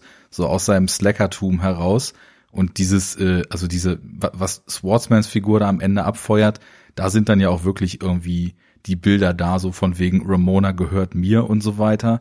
Im, im Miteinander mit Scott habe ich immer das Gefühl, dass die hier irgendwie halt so die, die starke Figur ist und er nicht dass sie auch ganz klar den Ton ab angibt, wie die miteinander umgehen. Also das, das ist für mich noch so weniger problematisch eigentlich. Aber es, es ist durchaus alles da, was du beschrieben hast. Ich meine, diese Geschichte äh, mit Knives, da geht es halt irgendwie schon los. Also das Grundsetup ist, er ist halt der, der Typ, der in einer Band spielt, der über 20 ist und wenn man sich mal so überlegt, wie es halt war, als man unter 20 war und noch in der Schule, für, also als ich 16 oder 17 war, heute ist das für uns so, dass man da drauf guckt und denkt, ja, die sind halt vier Jahre auseinander, so whatever.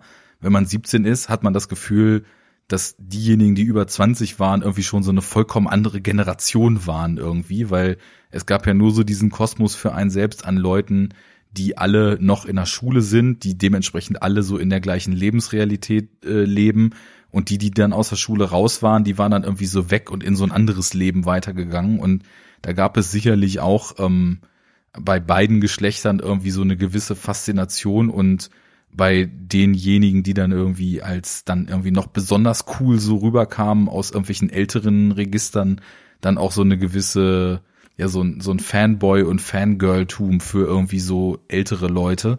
Also ich weiß noch, wir hatten irgendwann ein so eine Mitschülerin, die irgendwie in der elften, zwölften Klasse mit irgendeinem Typen zusammen war, der, der über 20 war.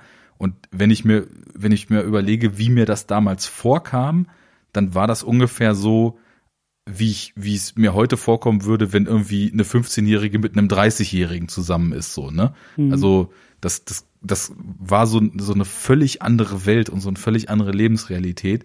Und natürlich ist aus diesem, aus diesem Missverhältnis heraus so, kannst du natürlich ganz klar sagen, und so ist es ja dann auch für ihn am Anfang hier in seiner Selbstwahrnehmung dargestellt, ist es natürlich irgendwie ein leichtes, sich die kleine, äh, unerfahrene 17-Jährige abzuschleppen und sich irgendwie als ich bin der Typ in der Band und so weiter als der große Macker zu gerieren und für sie ist das halt eine völlig andere Welt und sie findet das alles so unglaublich cool, dass sie halt sofort sein großes Fangirl ist. Und das ist halt natürlich irgendwie so richtig scheiße halt, ne? Wie, wie er das eben tut und dass er das überhaupt tut. Und das sagen ihm halt alle Leute um ihn rum, auch dass das so richtig scheiße ist. Ja, dann kommt das, das ins Spiel, was du eben meintest spürt man das auch? Also fühlt sich das wirklich so an? Lassen ihn die ganzen Leute das wirklich spüren, wie scheiße das ist, was er da tut und wie scheiße das vor allem dann auch noch weiter wird, als er dann im Grunde genommen fließend irgendwie aufs nächste Mädel dann aus ist und irgendwie dann erst noch eine Zeit irgendwie zweigleisig da unterwegs ist und das dann alles so halbherzig und kacke irgendwie beendet, so. Das, das sind definitiv einfach ähm, Dinge, wo man sagen kann, die sind halt scheiße und werden irgendwie auch kommentiert. Ich finde, sie werden auch als Scheiße dargestellt. Ähm, es ist dann aber schwierig, in so einem lockeren, fluffigen, super unterhaltsamen Film dann an den Punkt zu kommen, dass das eben auch wirklich als so scheiße, wie es ist, dann sich auch anfühlt. Und naja, generell, was dieses Thema Ex, Ex-Beziehungen und so weiter betrifft, ich finde zumindest, ich meine, er ist der Protagonist und du hast halt irgendwie an allen Fronten Leute, die sich in ihrer Vergangenheit oder im Jetzt irgendwie scheiße benehmen.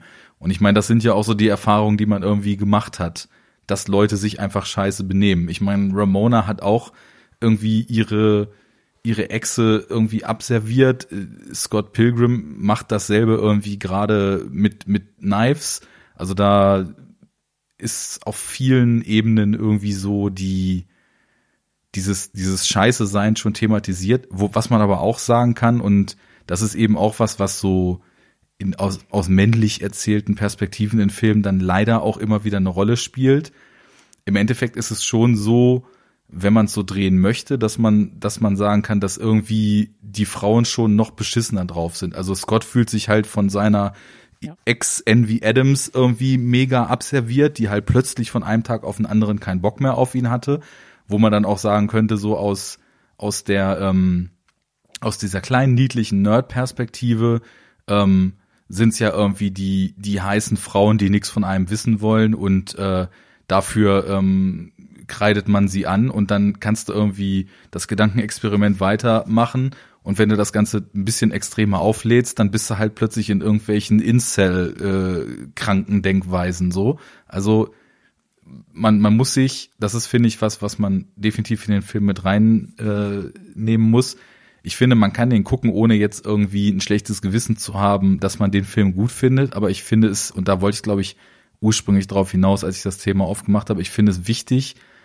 dass man sich bei solchen Sachen zumindest irgendwie bewusst ist, was man da sieht und dass da irgendwie Dinge drinstecken, die auch für Sichtweisen stehen, die ab einem gewissen Level der Intensität irgendwie auch problematisch sind und ich finde, das ist wichtig, dass man das mitdenkt. Also ich bin ja sowieso jemand, der irgendwie in Blockbuster-Filmen auch generell immer auf diese moralischen Themen draufspringt und ich habe mir da ja als Streckenpferd eigentlich eher immer so Gewaltdarstellung und Ideologiedarstellung gesucht.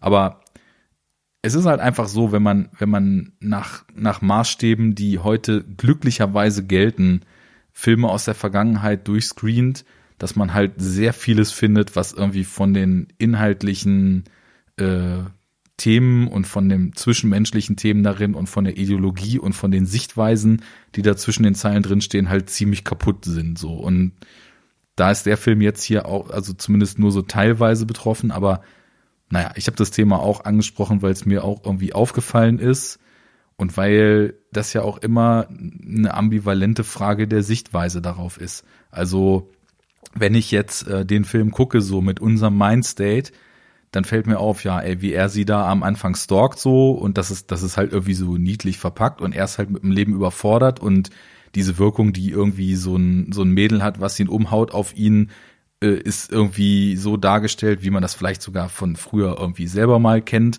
Äh, er kriegt irgendwie völlig das Flattern, kriegt keinen geraden Satz mehr raus und ist irgendwie einfach so in seinen Social Skills völlig ausgenockt dadurch so, ja, okay, ist, ist jetzt alles irgendwie nett gezeigt, aber im Endeffekt ist, ist er trotzdem halt irgendwie voll am Stalken und inszeniert halt irgendeinen Scheiß, um ihr dann irgendwie näher zu kommen, was halt dann auch schon wieder kaputt ist.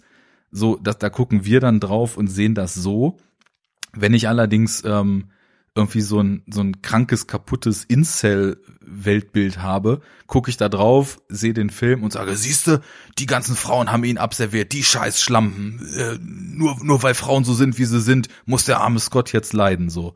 Und insofern, ähm, das ist, glaube ich, was, was man nie ganz loswerden kann, weil je tiefer man sich in solche Themen reingräbt, irgendwann ist man an dem Punkt, das meine ich jetzt gar nicht abfällig so, ne? Irgendwann ist man an dem Punkt, wo man jeden Grashalm umdrehen kann und immer aus beiden Sichtweisen, ich nenne jetzt mal die Extreme so einmal, äh, nennen wir es mal die, die hyperfeministische Sichtweise und die Incel-Sichtweise so, wo nur eine von okay ist, welche, das wissen wir, aber ähm, du, du kannst dann mit beiden Sichtweisen bei fast allen Werken jeden Grashalm umdrehen und wirst immer, je nachdem, was du mitbringst, irgendwas finden, was deine eigene Wahrnehmung bestätigt oder was deiner eigenen Wahrnehmung irgendwie sauer aufstößt. So und ähm, ich bin da selber mit mir ähm, so ein bisschen am Kämpfe ausfechten, weil ich irgendwie nicht der, also ich merke, dass diese Diskussionen oft im Kern richtig sind und in dem Detailgrad, wo sie sich verlieren, so übers Ziel hinausschießen. Das meine ich jetzt gar nicht auf Scott Pilgrim bezogen, sondern auf generell irgendwie die, die Kämpfe und das Anbrüllen, was im Netz so passiert. Und ähm, da, da bin ich selber mit mir so im Unreinen, wo man so seine Anstrengungen drauf legen sollte und wo man sich dran abarbeiten und festackern sollte und wo man sagt, okay, das hier sind vielleicht auch, wenn ich das bis in die Tiefe analysiere, irgendwelche, also hier muss man jetzt nicht krass in die Tiefe gehen, das, das ist schon alles relativ in Sichtweite, aber so auf andere Beispiele bezogen, ich gehe jetzt voll in die Tiefe rein und finde irgendwas, aber sind das wirklich die Dinge, an denen ich mich krass abarbeiten sollte? Oder sollte ich vielleicht die äh, viel populäreren Dinge, wo sowas noch viel offensichtlicher drin ist, mir erstmal vornehmen. Das macht's jetzt erstmal nicht weniger scheiße, aber ich finde man, ne, weißt du so, ne, im, in dem, in dem Bereich, wo ich arbeite, da spricht man immer von Pareto, ne, 80-20, so. Erstmal die offensichtlichen 80 Prozent abarbeiten, dann hat man schon irgendwie einen Großteil geschafft und die restlichen 20 Prozent, da verliert man sich irgendwie sehr in Details und muss sehr viel Zeit, Mühe, Kraft, Ressourcen aufwenden, um das auch noch zu fixen. Und leider ist es einfach heutzutage so, dass diese 80 Prozent noch lange nicht ausgemerzt sind. Irgendwie guckt dir jede zweite US-Comedy an, äh, guck dir jeden zweiten US-Actionfilm an, so, dann, dann wirst du immer noch den gleichen Müll finden. Wobei ich merke, da hat sich in den letzten zehn Jahren schon viel getan, so, das, das fällt mir jetzt immer wieder auf, wenn ich so ältere Hollywood-Filme finde. Naja, Monolog vorbei, also it is complicated. Mir hat's hier den Film nicht verhagelt, aber ich finde, man sollte zumindest Awareness dafür haben, dass sowas da drin ist und dass so viel Spaß das auch alles macht, ähm, es definitiv äh, auch etwas ist, was man im Hinterkopf behalten sollte. Genau, und ähm, also für mich ist der Film dadurch jetzt auch nicht komplett gescheitert oder wertlos. Ähm, so im Gegenteil, aber es ist halt auch wichtig, also es ist wichtig, das mitzunehmen und es ist auch wichtig, finde ich, ähm, also dadurch, dadurch kann ich den Film dann auch noch mal besser verstehen. Also ich finde, aus dieser männlichen Perspektive aus der heraus der Film erzählt und produziert ist und die wir beide ja auch haben, wenn wir ihn schauen. So, da können wir auch Wertvolles herausziehen. Ne? Also ja. wir, wir aus dieser Perspektive ähm, ähm, kritisieren wir den Film halt eben auch feministisch, aber in unserer feministischen Kritik bleibt es halt auch eine männliche Perspektive. Klar. Und ich finde, das ist so, das ist so ein klassischer, es ist so ein klassischer so Männerfilm irgendwie, ne? aus diesen ganzen männlichen Perspektiven erzählt und produziert. Kurzer ich Einwurf, halt sagen, muss es, muss es auch sein, weil ich meine, und das ist etwas, was in dieser ganzen Debatte auch manchmal so ein bisschen untergeht, es ist halt von einem äh, 22-jährigen Typen geschrieben, der seine eigenen Aufwachserfahrungen da drin verwurstet und dann weiter von einem männlichen Regisseur, der zu dem Zeitpunkt, keine Ahnung, 15 Jahre älter war oder was, ähm, dann weiter verwertet und in einen Film gepresst. Und es ist es ist, wäre halt irgendwie fatal, wenn man irgendwie sagt, weil irgendwie 80 Prozent aller dieser Geschichten irgendwie toxisch männlich sind, dürfen wir keine äh, männlichen Coming-of-Age-Stories mehr äh, erzählen, die eben auch diese Einflüsse und Eindrücke, die so jemand beim Aufwachsen hat, dann eben auch mit verwursten so. Das geht ja auch nicht. Also da muss man halt eben irgendwie da, dann auch die, den Hintergrund so mit in Betrachtung ziehen. Und da ist eben, finde ich, hier Worauf es hinausläuft, ich meine, worauf es hinausläuft, ist ja, dass er wirklich eine Frau liebt und wie man das als Symbol, wofür man das nun auch immer wertet, dafür gekämpft hat, mit ihr zusammen zu sein, eine Beziehung zu führen und eben, naja, eine, eine starke Frau auf Augenhöhe in einer Beziehung irgendwie dann am Ende an seiner Seite zu haben, so. Und jetzt, da geht's für mich dann auch nicht irgendwie um Besitz oder so, sondern da geht's dann in, hier in dem Fall auch wirklich dann um Gefühle, die dann auch von beiden Seiten erwidert werden. Und das macht es dann irgendwie wertvoller.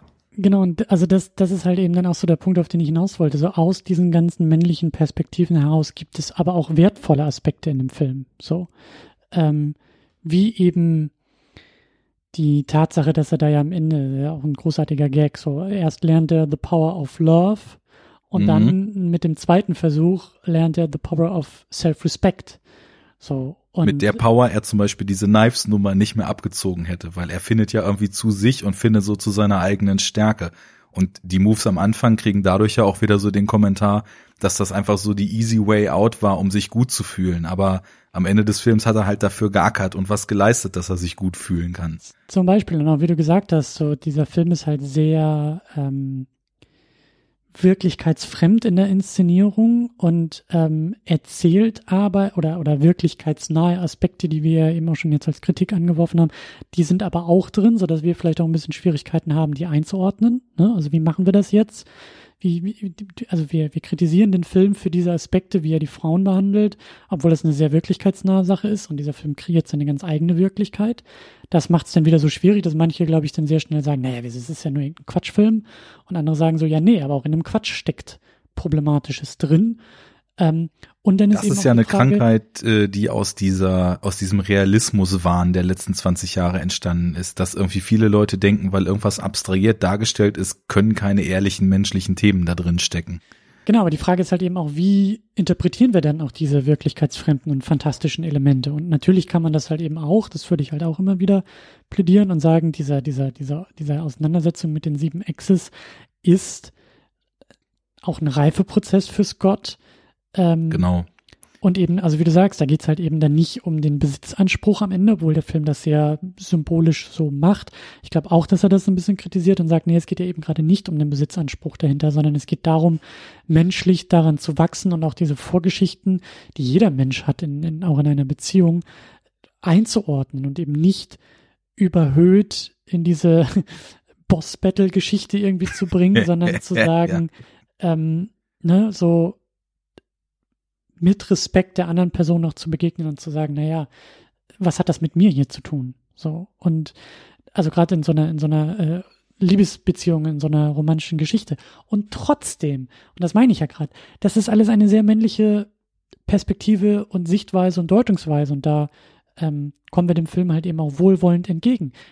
Ich, ich könnte mit diesen Argumenten, könnte ich aber trotzdem die feministische Kritik niemals aushebeln und sagen, das stimmt doch gar nicht, weil Scott lernt doch und er wächst über sich hinaus und guck mal, die Kritik bleibt aber immer noch zu sagen, ja, aber es ist alles nur Scotts Geschichte, Scotts Perspektive und das macht's halt auch so problematisch, dass die Frauen, auch Ramona, ähm, zu kurz kommen irgendwie auch in dem Film und eine Schieflage, ein Ungleichgewicht stattfindet und in diesem Ungleichgewicht Kommentare gemacht werden und Verweise auf Scott und auf diese männliche Perspektive und man versucht damit zu arbeiten, aber trotzdem bleibt formal auch diese, dieses Ungleichgewicht da drin, so dass ich, so dass ich halt, ähm, also beide Sichtweisen und beide, beide, beide Kritiken und Interpretationen bleiben halt bestehen und die muss auch, die muss halt auch stehen bleiben können. Also die kann man halt nicht einfach wegwischen und sagen, naja, aber am Ende geht es nicht darum, dass Gott, und das ist ja eben gerade nicht der Trophäenaspekt so, ja, stimmt,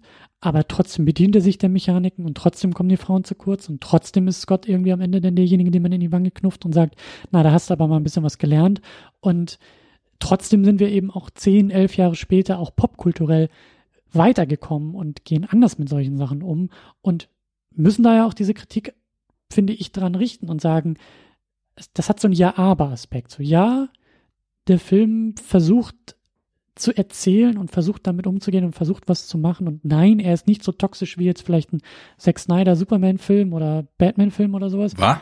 War? Aber trotzdem kommt er Wa? halt eben nicht aus dieser ganzen Sache äh, ungeschoren davon, finde ich. Und trotzdem, in meinen Augen, fällt der Film dadurch nicht auseinander. Und es gibt aber Leute, die sagen, nee, aber für mich kann der Film gar nicht erst anfangen, wenn er so erzählt und arbeitet. Und dann sage ich, okay, das, äh, das ist alles valide. So. Und gerade, also das ist nämlich auch so dieses, dieses, aus dieser Insel, also das, was du da auch so ein bisschen angedeutet hast, das ist ja auch, also diese, diese männlichen Nerds geprägte Kultursphäre, die ist, die reagiert ja auch sehr allergisch auf Kritik. Ne? Also das ist ja gerade, also da, das war ja auch eine der, der ausschlaggebenden Dinge für Gamergate und das ist ja auch eine der, der, der großen ähm, Schieflagen auch online. So was, du hast meine, du hast, du, du, du hast den Film kritisiert, du hast, du hast meinen Lieblingsfilm über Spielzeug für Kinder kritisiert. Na, dann muss ich dir jetzt aber hier irgendwie Morddrohungen schicken. So. Und da finde ich es halt, das muss ein Film wie Scott Pilgrim auch aushalten können und das tut er auch, zu sagen, ja, aber, und es ist okay. Ja, das Film Ja, aber kaputt. funktioniert ja auch in beide Richtungen. Es ist, das ist ja leider eins der größten Genau. Probleme heutzutage, dass Genau. Grautöne nicht mehr zählen und dass auch Ambivalenz nicht mehr gern gesehen wird. Alles muss immer entweder so oder so sein. So, ja, äh, Joker, also muss entweder irgendwie jetzt äh, ein, ein, äh, ein Paradebeispiel für Incel-Kultur sein oder irgendwie eine krasse Gesellschaftskritik über den Verfall in den Wahn in einer entmenschlichten Welt. Aber da, da kann nicht beides drin sein. Und Scott Pilgrim muss jetzt entweder irgendwie äh, der, der Kacktyp sein, der irgendwie Frauen wie Scheiße behandelt und irgendwie inszeniert, um irgendwie einer Frau näher zu kommen.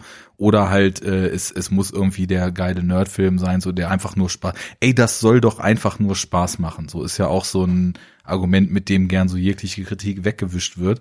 Deswegen machen wir ja das hier, was wir hier tun, oder generell versucht man sich ja mehr in die Tiefe auch mit Werken zu beschäftigen, weil es können halt unterschiedlichste Aspekte irgendwo drin stecken.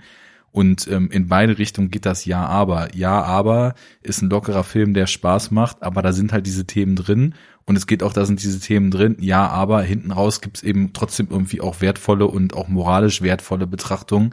Das schließt sich ja beides nicht aus. Ein Film kann ja nicht nur entweder oder sein. Aber das hat leider die Allgemeinheit ziemlich stark verlernt. Und alles, was sich heute in ganz dicken Häkchen jetzt Fankultur nennt. Mhm. Mhm. Mhm. Jetzt werden wir so, so äh, kulturpessimistisch aber ja, nee, also dann kann ich ja gleich mal wieder positiv werden. Zack Snyder hat natürlich nichts mit toxisch zu tun, sondern der, also ich meine, Nietzsches Übermensch-Mythos ist ja geschlechterunspezifisch, ne? Stimmt. Batman, der erstmal hier irgendwie Crossfit machen muss, damit er richtig aufpumpt und dann Superman in die Fresse haut. Das, das tut er ja nicht, weil er so ein geiler Mann ist, sondern weil er sich einem gottgleichen Wesen bald gegenübersehen wird. Und da muss man halt hart trainieren für. Ja. kommen wir auch noch drauf zu sprechen. Ähm, nach hinten raus äh, haben wir noch ein paar, ein paar Fragen an den Film. Ähm, und zwar, was macht der Film denn fürs Genre? Gibt es etwas, was der Film irgendwie dem Genre hinzufügt oder aus dem Genre heraus irgendwie was macht? Ähm, vielleicht eher eine Randnotiz, aber ich finde es halt sehr charmant, dass halt ein Haufen Leute, die vorher oder auch später vor allen Dingen ähm, im Genre unterwegs sind, halt hier so auftauchen und vor allen Dingen auch teilweise so in, in X-Form. Ähm, wir haben Chris Evans dabei, mhm. der der super coole Skateboarding-Schauspielstar ist, äh, was ich auch sehr amüsant fand. Der, glaube ich, irgendwie als die Pressetour gemacht haben, konnte er schon gar nicht dabei sein, weil er eben Captain America irgendwie gerade gedreht hat. Ähm, Brie Larson ist dabei als die Ex-Freundin von ähm, von Scott, die dann da in der Band spielt, die ja dann später Captain Marvel äh, auch, auch wird. Wir haben Brandon All die Helden Routh. sind Villains. Genau, Brandon Routh, der halt vorher Superman gemacht hat bei, bei dem äh, Brian Singer Film. Wir haben Marie Elizabeth Winstead als Ramona, die, ich glaube, wann kam der raus? 2020 kam der tatsächlich raus, hier mit dem ähm, Harley Quinn, Birds of Prey, da ist sie dabei. Ach, okay. Wir haben Thomas Jane, der ja, noch der nicht Punisher ist auch dabei als der Vegan Punisher. Police. Ich fand das auch so großartig, die Vegan Police. Ähm, ja, fand ich fand ich sehr schön. Also auch überhaupt die Vegan Superpowers fand ich fand ich sehr klasse. Das, ja, äh, das ist auch noch mal ein so ein Beispiel. Du gehst ja gerade den Cast durch, aber das muss ich noch mal einschieben. Ich glaube, dass eben der Film, also der der hat sehr sehr stark wirklich diese von uns eben lang und breit durchgekaute jugendlich männlich aufwachsende Perspektive auf viele Dinge. Also, also muss man noch sagen, die jugendlich männlich aufwachsende Geek-Slacker-Perspektive und mhm. kommentiert halt in vielen Sachen einfach, wie von außen an einen selbst in dieser Zeit Themen irgendwie rangebracht werden. Und so diese ganze Wiegen-Nummer ist halt so, ne? Also sorry an deine bessere Hälfte, aber es ist halt so häufig, dass man das Gefühl hat, dass irgendwie Veganer eben wirklich militant äh, versuchen, einen irgendwie zu bekehren, beziehungsweise einen unfassbar hart anfeinden irgendwie dafür, dass man jetzt irgendwie nicht Veganer ist, so. Und genauso wie halt alle Frauen in diesem Film, das ist auch noch was, was, was, was ich vorhin noch sagen wollte, Scott eigentlich dauerhaft sagen, wie scheiße er ist. Ne? Seine Schwester sagt ihm, wie scheiße er ist. Julie Powers, die ja von der großartigen Aubrey Plaza hier gespielt ist, sagt ihm, wie scheiße er ist. Kim sagt ihm, wie scheiße er ist. Und am Anfang sagt ihm halt auch Ramona, wie scheiße er ist. Das ist ja so voll so eine, so eine Wahrnehmung dessen, was einem in der Welt passiert. Und diese, da sind viele Sachen drin, eben auch diese, dieses, dieser Veganer-Kram. der einem, also das, das ist so, so eine total schön überhöhte Entsprechung dessen, wie man diese Themen in der Welt so wahrnehmen kann irgendwie, ne? Und äh, also da habe ich wirklich unglaublich viel Spaß gehabt und vor allem, dass dann der Punisher und auch äh, Clifton Collins Jr., den ich auch irgendwie immer so als, weiß ich nicht, das ist für mich irgendwie eigentlich so ein, so ein typischer Gangster-Schauspieler. Ähm, ja. dass die dann da äh, so reinkommen mit ihren hautengen äh, Oberteilen und dann erstmal ihm die Superpowers entziehen. Großartig. Ja, also ich, ich, also ich stehe dem Veganismus sehr positiv gegenüber, fand's halt aber auch sehr lustig, weil es nicht nur, also das Verwursten dieses Themas ähm, also ich fand es jetzt halt irgendwie auch nicht respektlos oder sowas. Und das sind auch bei Weitem in meinen Augen nicht diese, ich meine, gut, der Film ist auch zehn Jahre alt, aber also selbst heute noch sind viele ähm, Gags über vegane Menschen halt unfassbar unkreativ. So. Und halt auch so durchgelutscht. Und ich fand die Nummer irgendwie auch sehr, sehr gut, weil das ist halt auch, also. So eine Transferleistung von diesem Vegan-Sein macht dich zu einem besseren Menschen, ne? Ja, aber auch dieses, dieses, dieses Militant und diese Haltung, so die wird vielen vorgeworfen, aber die kann man auch sozusagen, also auch als vegan lebender Mensch kannst du es anderen halt irgendwie so vorwerfen oder oder also weißt du, das ist jetzt nicht nur irgendwie, also für mich hat das nicht nur irgendwie als Fingerzeig von außen funktioniert, sondern auch so ein bisschen als Augenzwinkern von innen irgendwie funktioniert, weil also erstmal, ich fand es halt einfach total großartig diese diese vegan Superpowers einfach irgendwie zu sehen, so, die halt ja wirklich die größten Superkräfte in einem Film eigentlich irgendwie sind. Ja, so telekinetische Fähigkeiten. Er sieht irgendwie aus wie äh, hier Son Goku von, von Dragon Ball und gleichzeitig halt von diesem Superman-Darsteller, der halt auch so unfassbar, also der immer noch unfassbar muskulös irgendwie so darüber kommt. Also dieses Bild fand ich halt so großartig. Ja, ja. Und das ist dann halt aber an so tatsächlich fast schon wortwörtlicher Erbsenzählerei dann irgendwie scheitert. So. Ja, klar. Äh, so Chicken, Chicken, Eis ist nicht Chicken vegan. Ist, Chicken ist vegan. So, nein, also ja. fand ich halt Ähm. irgendwie gut. Also Also ne, man muss auch dazu natürlich, äh, dass das geht ja auch auf die Comic-Vorlagen zurück und das erste Ding mit diesen Vegan Superpowers ist, glaube ich, in dem Band von 2005. Also da, da muss man dann auch noch zusagen, das ist in dem Comic irgendwie verwurstet geworden, bevor das überhaupt a thing war für die Allgemeinheit. Ne? Also klar, ähm, ich habe so das Gefühl, so gerade dieses und es ich bin das so leid, dass das alles immer irgendwie zu solchen Glaubenskonflikten wird, so, ne? Und dass überall die Leute sich nur wegen irgendwas die Köpfe einhauen und genauso irgendwie, ähm, also was glaube ich, 12 mal mehr eine Rolle spielt, ähm, im Gegensatz zu militanten Veganern, die irgendwie bekehren, sind halt dumme Idioten, die irgendwelche Anti-Veganer-Memes posten, so, die halt einfach nur dämlich sind, so. Von daher alles gut, ne? Aber das, das fand ich eben auch beachtlich, dass irgendwie dieses Vegan-Thema so, ähm, also in 2005 irgendwie in diesen Comic so reingefunden hat und dann eben hier auch so weiter exerziert ist. Ist einfach lustig, so wie es gemacht ist. Ich glaube, das kann man ist, einfach ist für mich, so. ist für mich auf der gleichen Ebene wie, wie die Figur von Chris Evans. So dieser, dieser, dieser tatsächlich irgendwie so leicht toxisch angehauchte Schauspieler Leicht gut. Lederjacke, der da irgendwie Der so. Skateboarder ist. Und Mhm. Dann halt eben auch von Chris Evans irgendwie verkörpert wird, wo ich mir auch so denke, also das ist für mich halt irgendwie auch Augenzwinkern. So. Ich meine, damals war er Mhm. noch nicht Captain America, aber so ist dann kurz danach Captain America geworden. Und ähm, den kann man nach außen hin genauso irgendwie wahrnehmen, auch so als Typen. So. Und dann spielt er aber Ja. eher andere Rollen und eher andere, andere Figuren. Das ist schon, also der Film sagt ja damit auch nicht, dass alle Schauspieler irgendwie so sind und so scheiße sind, aber es gibt halt einige, die sind so. Und bei dieser Vegan Police fand ich es halt ähnlich. Also es gibt halt nicht alle, die, also nicht alle Veganer sind so drauf. Es gibt aber welche, die sind so drauf und die werden halt hier Ja, ordentlich äh, Genau. durch einen durch einen veganen Fleischwolf gezogen. So. Mhm. Das, äh, das, fand ich Das schon ist auch, was du eben meintest mit der Erbsenzählerei, die ihm dann das Genick bricht.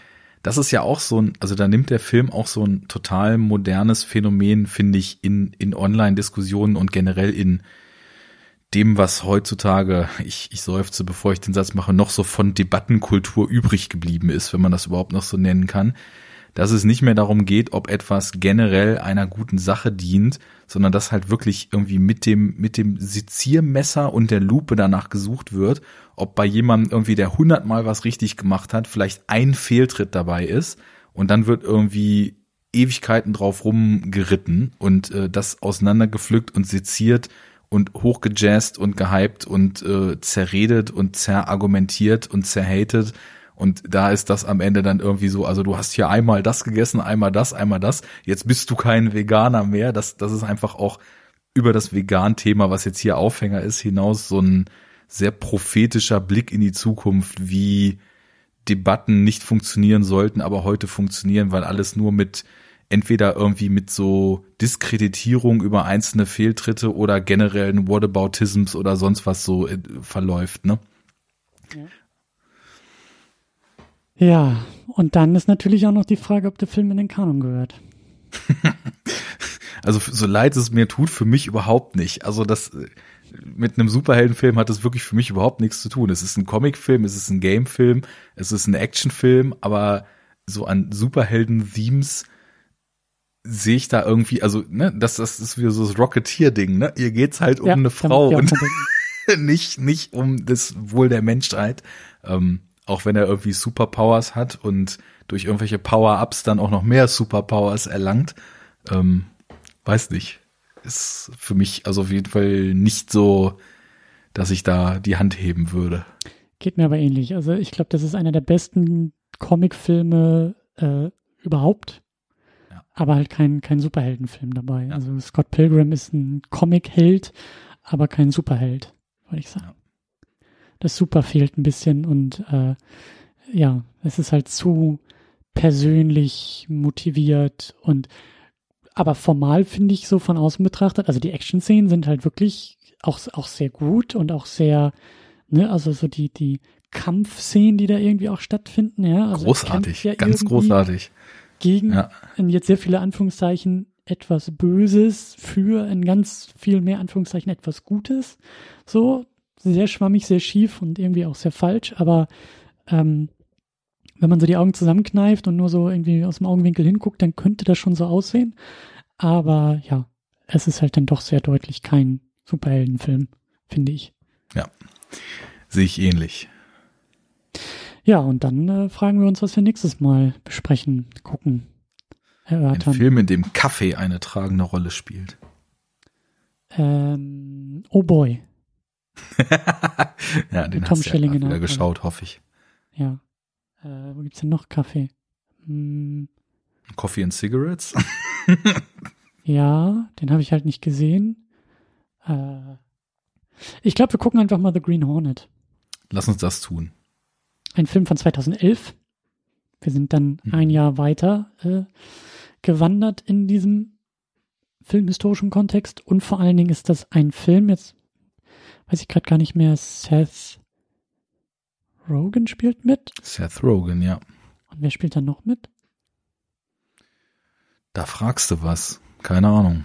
Auf jeden Fall ähm, Michel Gondry als Regisseur dabei, den ich ja eigentlich sehr gerne mag. Sein Eternal Sunshine of the Spotless Mind ist einer meiner absoluten Lieblingsfilme mit äh, Mhm. Jim Carrey in der Hauptrolle, Kate Winslet. Aber, glaube ich, auch das einzige, das erste und einzige Mal in dem Genre. Und dann ist das, glaube ich, auch irgendwie so eine sehr ähm, alte Comicfigur, glaube ich. Auch so aus den, aus den Anfang der 30er oder so. Ich glaube sogar noch vor Superman irgendwie Thema gewesen, so in Comic Strips. Ja. Und ähm, komischerweise kriegen wir im 2011 irgendwie einen Film über diese Figur mit, glaube ich, auch irgendwie Auto, Ja, ne? So ein schwarzer, schwarzes Auto. wurde ja immer weitergeführt. Können wir ja nächste, nächstes Mal mehr drüber sprechen, aber es gibt da auch viele neuere Sachen, die bei Dynamite und so rausgekommen sind. Ich habe da auch selber mal was von Kevin Smith geschrieben gelesen. Mhm. Also, ja, machen wir nächstes Mal. Auf jeden Fall für mich eher so eine, so eine Randfigur, Randnotiz, die wir aber ein bisschen zentraler mal reinholen und mal schauen, was, was der Film auch zu bieten hat. Genau.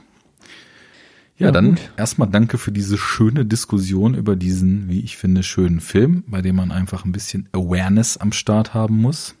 Mhm. Und äh, dann bis zum nächsten Mal. Genau. Bis zum nächsten Mal. Tschüss. Ciao.